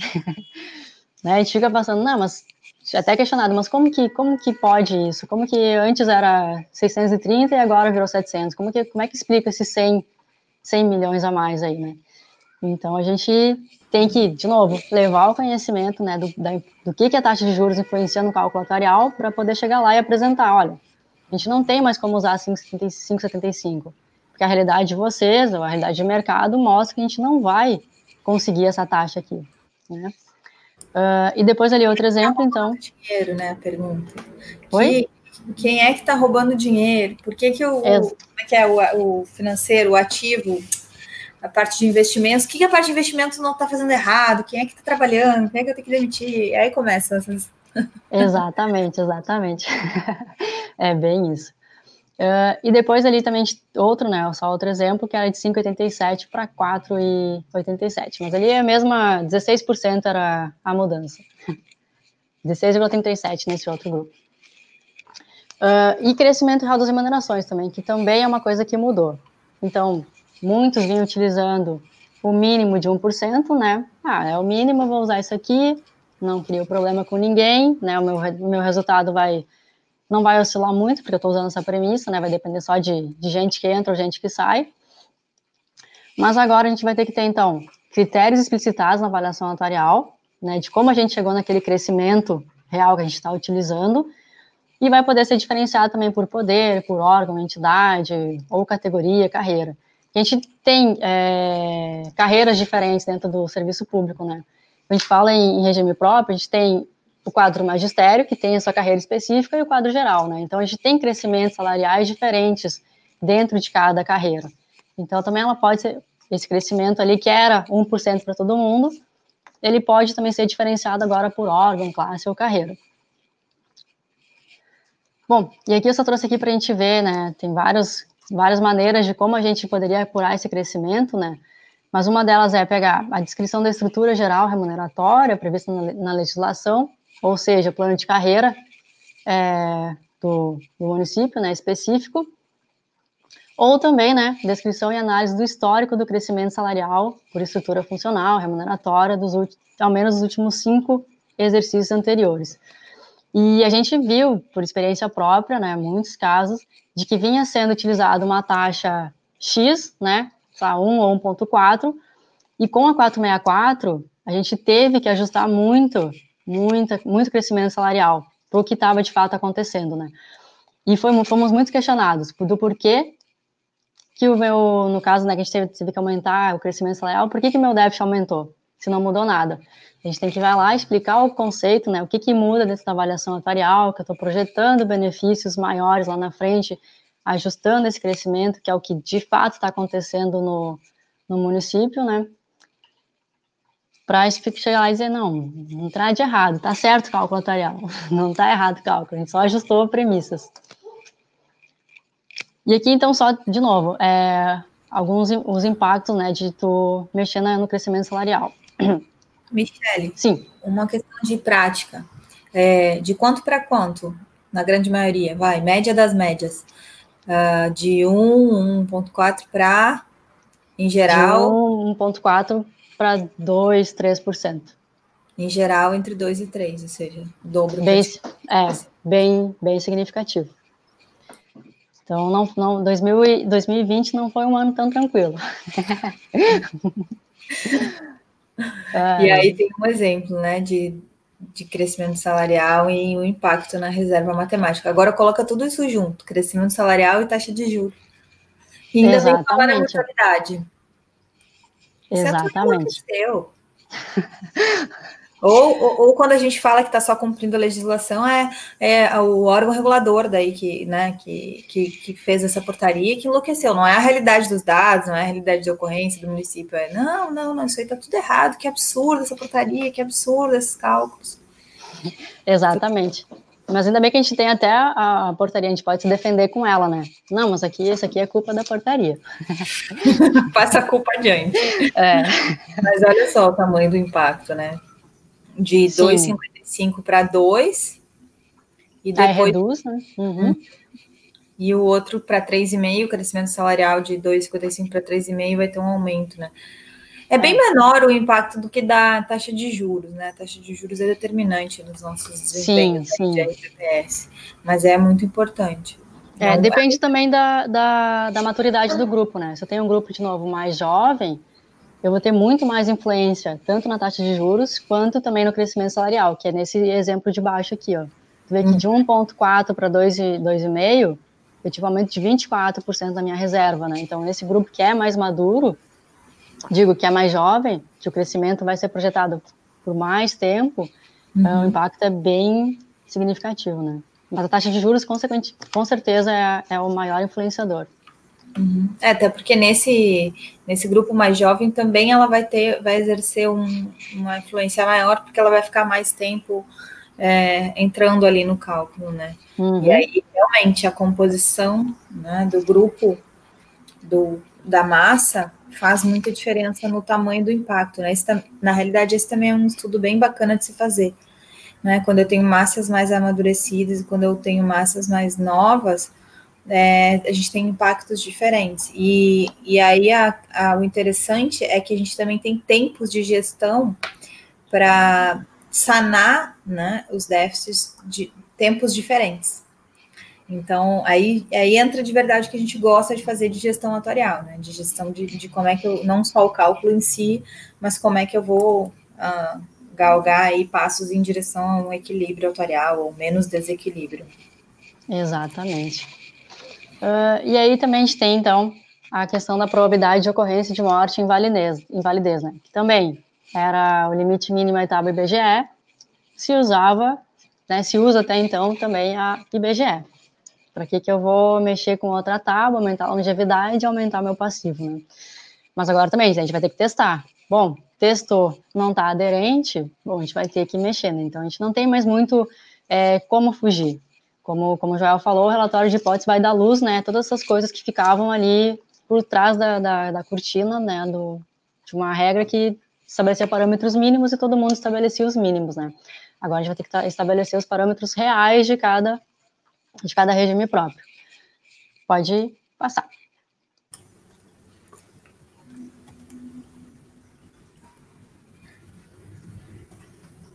Adoramos um teste de Komogorov. Sabe que então. quando eu estava dando aula na pós-graduação do, do IBMEC da parte de gestão atuarial para é, gestores do, do fundo do, do, do, Banco do Brasil, como é que é o nome? É, nome. Mas aí a gente estava falando sobre o teste Komogorov. Um dia era sexta era aula da sexta-feira. Aí quando a gente falou que era Komogorov Smirnov, aí já pensou, né? A piada estava pronta. Ah, não era Smirnov, não era Smirnov. Mas aí ninguém mais esqueceu, né? Do, do tal do teste. Ah, daí sim, fica gravado. Era dia de, de, de, teste de Komogorov Smirnov, não Smirnov. E aí todo mundo. Até hoje eu ainda lembro, eu mesma lembro que a turma não teve dificuldade de entender por conta da, do, da ponte que a gente fez. É, então aqui é, não vai ser um teste só que a gente vai ter que fazer, né? Vai ser, vão ser esses três testes no mínimo, né? Aqui quadrado, o de Komogorov e o desvio quadrático médio, né? Então, se não passou nesses testes daí, bom, vamos ter que rever e não tem não tem como fugir dessa realidade de ajustar as premissas, né? Uhum. E, e, isso é importante, às vezes, de, de, de explicar também, até quando a gente está tomando essa decisão, né? A necessidade dos. Porque a média, por exemplo, do número de mortes, quando eu testo a média, é uma coisa, mas agora, quando eu testo a distribuição, né, da onde é que estão morrendo as pessoas, se elas estão morrendo mais ou menos do que a minha hipótese inicial, do que a minha tábua estava prevendo, é diferente, né? Quando eu testo a, o todo, né, o desvio ali, desvio quadrado médio ou quando eu testo o número, né? Então, Sim. porque eu posso ter mortes nas idades mais avançadas, e aí, ok, mais mortes nas idades mais avançadas, mas quando eu tenho menos mortes nas idades mais jovens, é, eu me abre muito mais o, o olho sobre essa essa essa, essa, essa hipótese, né? Essa, essa, essa necessidade de gestão, digamos, né? Da tábua em si. O Mário está falando que vai ter uma, uma. Ah, é verdade. Amanhã tem uma live sobre da Natália sobre aderência, sobre toda essa questão da aderência com a Andrea e com mais alguém que agora me fugiu o nome. Então já fica atento para amanhã de noite tá assistindo a complementariedade. Na verdade, a gente combinou e vai combinar, vai continuar. Não, tô brincando, a gente não combinou. Muita coisa a gente combina, mas essa a gente não combinou. Ai. É, e daí a gente trouxe aqui o impacto, então, da diferentes tábuas, né? BGA 2018, que é a mínima para esse ano, a 2017, a AT 2000 e a experiência do mercado brasileiro segurador lá, 2010. Então, só para a gente ver os impactos de cada uma, né? No momento que eu uso uma tábua, a IBGE 2017, né? Menos longeva que a 2018, né? Uhum. A gente tem uma, uma diminuição na reserva. A AT 2000, que é mais longeva, então já tem um aumento da reserva, e a BRMS também já um aumento da reserva, né? Então, a gente vai testar. Se, se ah, IBGE 2018 não foi aderente, mas a AT 2000 é aderente. Bom, tem esse aumento aqui de 6,8% no passivo para ser explicado e justificado. Uhum. E aí embaixo a gente tem um que tem um impacto um pouquinho diferente, que vai bater naquela coisa que a gente estava falando da massa, né? Isso. Bom, aí feito toda essa definição de, de premissas, de hipóteses, a gente tem os métodos, métodos atuariais ainda, né? Que aqui, acho que não sou só eu, mas gosto de fazer analogia com a, com a compra da casa própria, né? Os métodos de financiamento lá, que vai lá no banco, tem o método que é o SAC, né, Sistema de Amortização Constante, ou o Price, né, onde aí as parcelas são, são constantes. Uh, mas todos esses, né, levam ao equacionamento do déficit, né. E esse uhum. aqui, é, é, às vezes chega umas, umas, uns questionamentos, né, do porquê que, ah, uh, existia lá, a unidade gestora contratava um cálculo X, Aí chegava lá o cálculo com o resultado. Bom, aí o administrador, não, mas eu não gostei desse resultado aqui. Esse resultado aqui, para mim, está muito alto, eu quero outro cálculo. Bom, ele contratava outro atuário, fazia outro cálculo, com outra metodologia, e chegava, obviamente, num resultado diferente, né? Porque depende da metodologia que a gente vai usar, uh, a gente chega em resultados diferentes. E aí isso era muito utilizado para redução de plano de custeio, né? Se escolhia o que apresentava menor menor reserva, menor custeio. Então, isso também é um ponto que a gente tem na 464 bem definido, que é que quando eu, eu posso reduzir meu plano de custeio, mas se a redução for por mudança de método, eu tenho que estar usando o mesmo método por no mínimo cinco anos, que eu mostro que aquele método é aderente para aquela população, né? Então eu venho usando ele, aí é, cinco anos que eu estou usando ele, e ele demonstrou que eu posso reduzir o meu plano de custeio, né? Então aí, ok. Caso contrário, vai ter que solicitar lá para esse prévio uma possibilidade de redução, né? Mas então esse, esse é um artifício que era utilizado antigamente, né? É, não tinha regramento específico para isso, né? Então, se tinha lá, pegava método diferente, cálculo de atuário diferente, ah, esse aqui me apresentou o menor resultado, eu quero seguir adiante com esse aqui. Então, a 464 veio mudar também essa, essa visão, essa possibilidade, essa, esse mecanismo que era utilizado, né? Uh, pode passar mais um, Maris. Então, aqui, né, só para mostrar, então, a, o método de primeira curva de cima, idade normal de entrada, né, então ele tem uma, uma alíquota crescente um pouquinho maior no início, e depois ele vai, vai diminuindo, vai estabilizando. Tem o agregado, né, tem um crescimento contínuo ali na, na alíquota, e tem o crédito unitário projetado, que ele tem alíquotas menores no início, mas conforme vai chegando na idade, idade mais avançada, perto de receber lá o benefício, tem uma aceleração na, nas alíquotas contributivas, né? Então, depende também, de novo, o ator tem que analisar qual, qual a composição da massa que ele tem, se é uma massa mais madura, utilizar um crédito unitário projetado, de repente, não vai, não vai, é, não vai ser, digamos assim, viável, né? Porque vai ter uma alíquota muito mais alta de quando a gente fala de custo normal, né? Embora apresente uma, uma reserva matemática menor no crédito unitário projetado. Então, tudo isso também o atuário tem que analisar para seguir adiante, né? Ah, então, além de definir todas as hipóteses, né, os métodos atuariais também. Pode passar, mais. E aí também só mostra a diferença de usar o idade de entrada normal para o crédito unitário projetado, né? Como eu comentei, o crédito unitário projetado, ele apresenta, tende a apresentar reservas matemáticas menores, né? Uh, então, aqui a gente só vê ali que, mudando de um método para o outro, eu tenho essa diminuição na, na reserva. Aí, claro, depende também da maturidade da massa, essa diminuição vai ser maior ou menor, esse impacto aí. Tanto que nesse último é de 5,31% lá na, na reserva. Pode passar.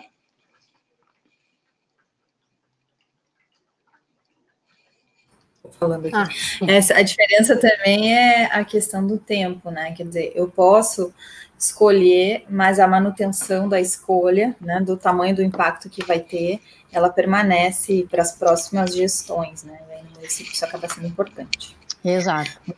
Vamos para estudo, as definições, né, do, do estudo de impacto. Isso. Bom, é, o que, que acontecia sempre? Quando se ia fazer, uh, por exemplo, um plano de carreira novo, estruturar um novo plano de carreira, dar um aumento de, de remuneração, se fazia de praxe impacto financeiro impacto orçamentário. Tem dinheiro, coube no orçamento, seguia adiante se fazia, se fazia essa, a aprovação do, do plano de carreira, enfim. Entretanto, quase nunca se fazia o estudo de impacto atuarial, né, para ver qual o reflexo desse plano de carreira sendo implementado agora, daqui 15, 20, 30 anos, quando as pessoas forem se aposentar. Então, a 464, ela trouxe então, a obrigatoriedade de toda vez que houver uma mudança na estrutura remuneratória, ampliação, reformulação de cargos, de, de tudo que envolva política de pessoal, então tem que ter um estudo técnico elaborado pelo atuário, né? Acompanhado das premissas e tudo mais. Então, isso aqui é, um, é bem importante também, é mais um trabalho para nós atuários, né? que é esse estudo de impacto de novo. E aí, por último, também, né, a questão das auditorias periódicas, né, que a gente tem, como eu falei, a gente é obrigado a fazer uma avaliação atuarial por ano, mas nada impede de, no meio do ano, lá eu, não, eu quero uma outra opinião, eu quero ver se o cálculo que a, que a Michelle fez, ele está ok, eu quero comparar.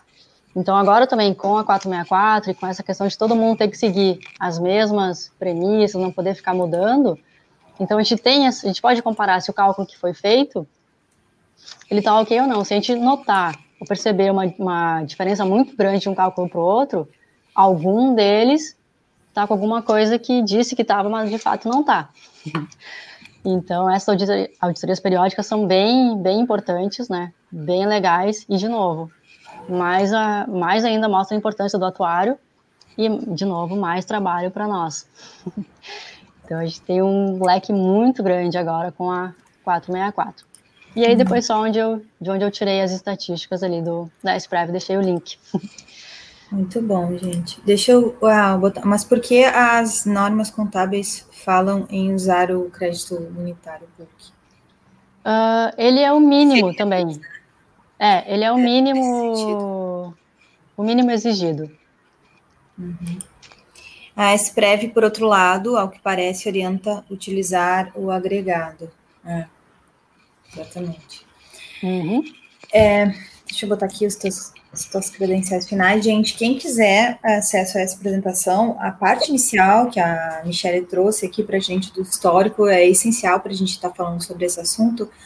É, e, e, é bem importante contextualizar. Então, Michele, parabéns pela tua apresentação, pelo teu trabalho, que foi, assim, excelente. Eu coloquei o link da, do canal do Telegram nos comentários, e aí quem quiser ter acesso à apresentação, entra lá que eu já mandei, hoje de tarde mesmo já estava disponível, quem quisesse acompanhar com a apresentação. E eu até vou trazer um, uma, quem quiser colocar mais algumas discussões, mas eu vou trazer um desafio aqui para gente, em relação ao que eu percebo, né?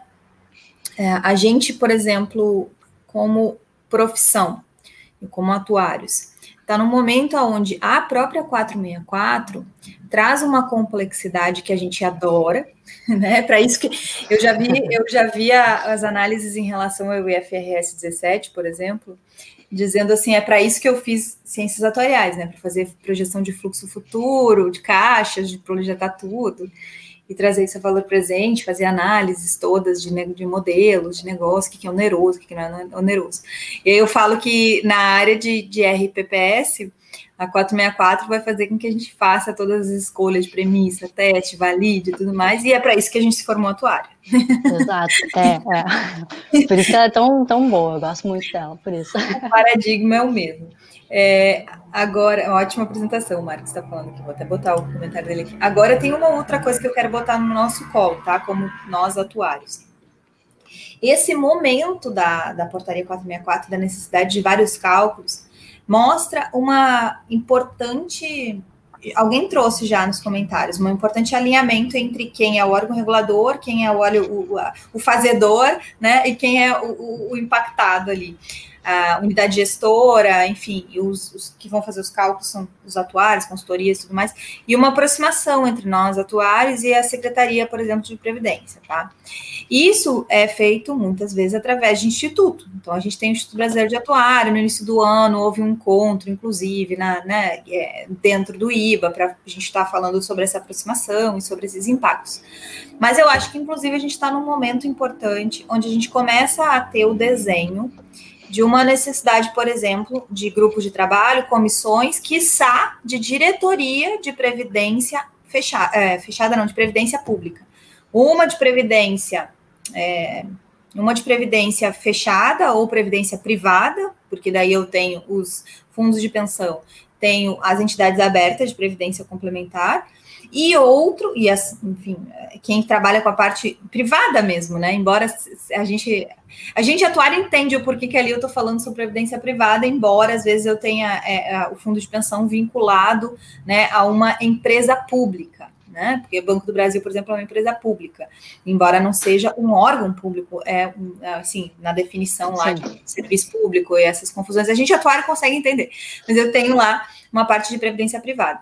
É, agora, com essa realidade dos RPPS, a gente começa a ter a importância né, da, da, da, da, existência de estudos, de CPAs, normativas, inclusive para ser recepcionado pelos órgãos reguladores, através de estudos atuariais feitos é, dentro, entre, entre os atuários, através do Instituto.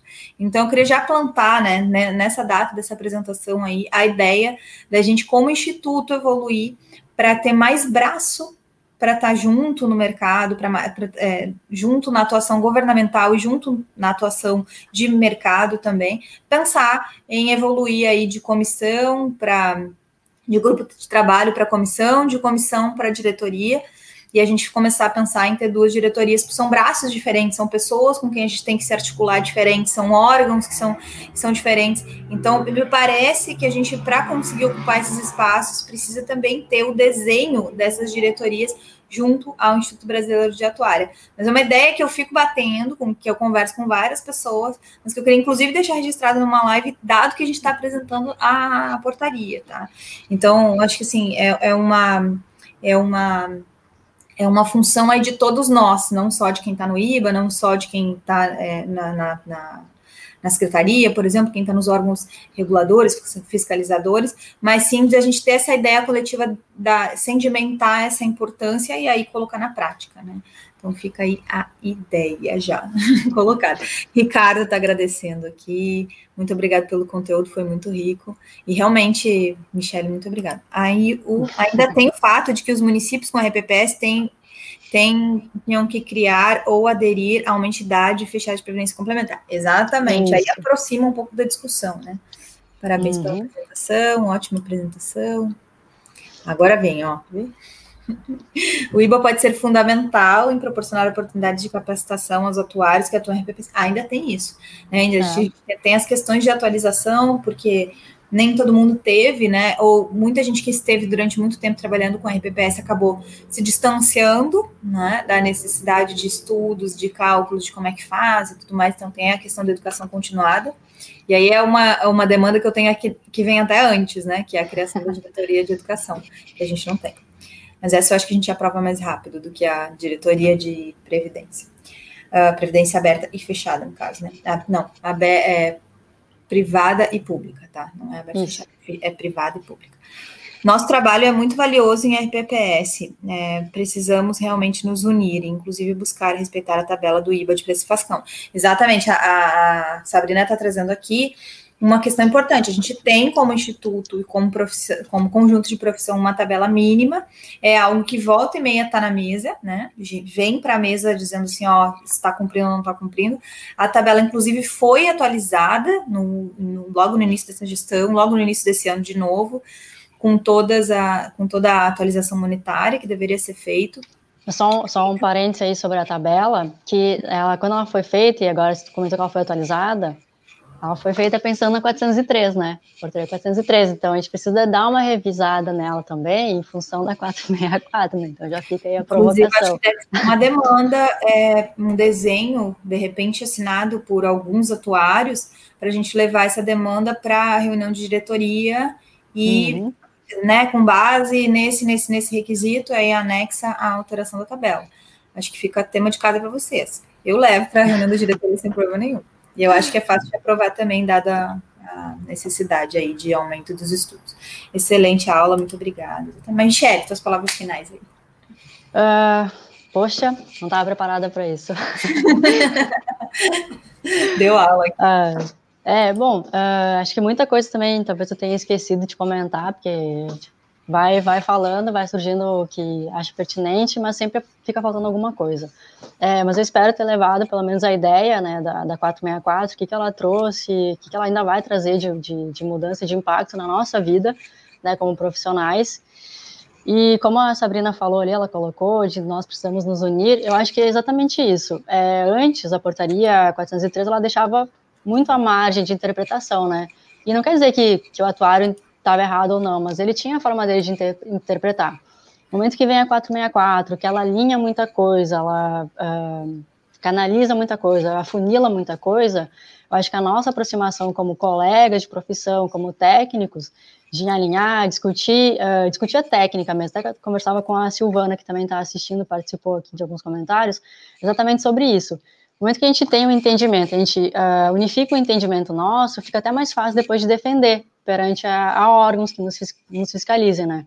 Então, a gente defendendo a boa técnica, chegando no alinhamento aí de, de, de técnica, só técnica mesmo, sem nenhuma outra questão, é, isso já, já, já é um crescimento para nós, para nossa profissão como um todo, né? Porque, tá, a gente vai discutir, ah, mas eu não concordo que seja assim. Ok, tu tem, pode continuar tendo teu entendimento, teu pensamento, mas no momento que nós, como grupo, né, uh, definirmos, não, a gente vai, chegamos a esse entendimento, vamos seguir assim, fica muito, acho que fica muito melhor, fica muito mais fácil para a gente. Mas então, o desafio além da 464 é a gente também como atuário, se parar de, de se ver tanto assim como no mercado como concorrente, se ver um pouquinho mais como colegas, né? Porque a gente tem que valorizar, a gente está num momento de, de, valorização muito grande da nossa profissão, né? Da nossa importância na sociedade como um todo. Então, acho que é isso. Com certeza, ganha-ganha, né? Eu coloquei ali nos comentários a continuação da live da aula de hoje, que é na live de amanhã da Natália, que vai ser exatamente tudo de aderência, é, de para hipóteses biométricas, tá? E, e Andréia Vanzilhota dispensa em, em apresentações, e o Juscelino também é estatístico da Mirador e tem vários, né, profundo conhecedor do assunto, fui olhar quem que era para me lembrar, sabia que já estava agendado na agenda, então agenda para amanhã para estudar e para dar uma olhada. Eu tenho certeza que eles não vão trazer só as questões de RPPS, até porque como é uma matéria é, aplicada né, de forma diversas, em diversos âmbitos, né, da parte de previdência, uh, eles vão trazer também para quem está em entidade fechada de previdência, complementar, enfim. Então a aplicação é, é ampla, né? Mas aí a maior novidade é para RPPS mesmo. Gente, é isso.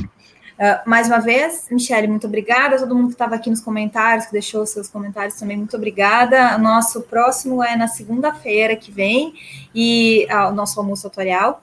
E, e aí eu convido todo mundo a se programar de novo para estar ao vivo, poder fazer os comentários, que a aula realmente fica mais rica, né? A gente tem falado que é uma aula live, porque o conteúdo é de uma aula. Gente, é isso. Esse foi o Atuária Gestão de Risco Podcast. Eu sou Maris Carolina, estive hoje aqui com a Michele. Muito obrigada, Michele Dalgnol.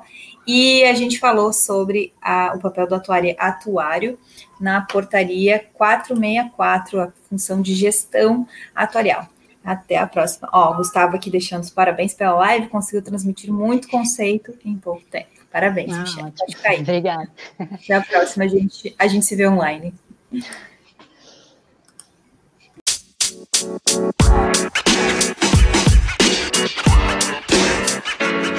know, man. You know, man. You know, man.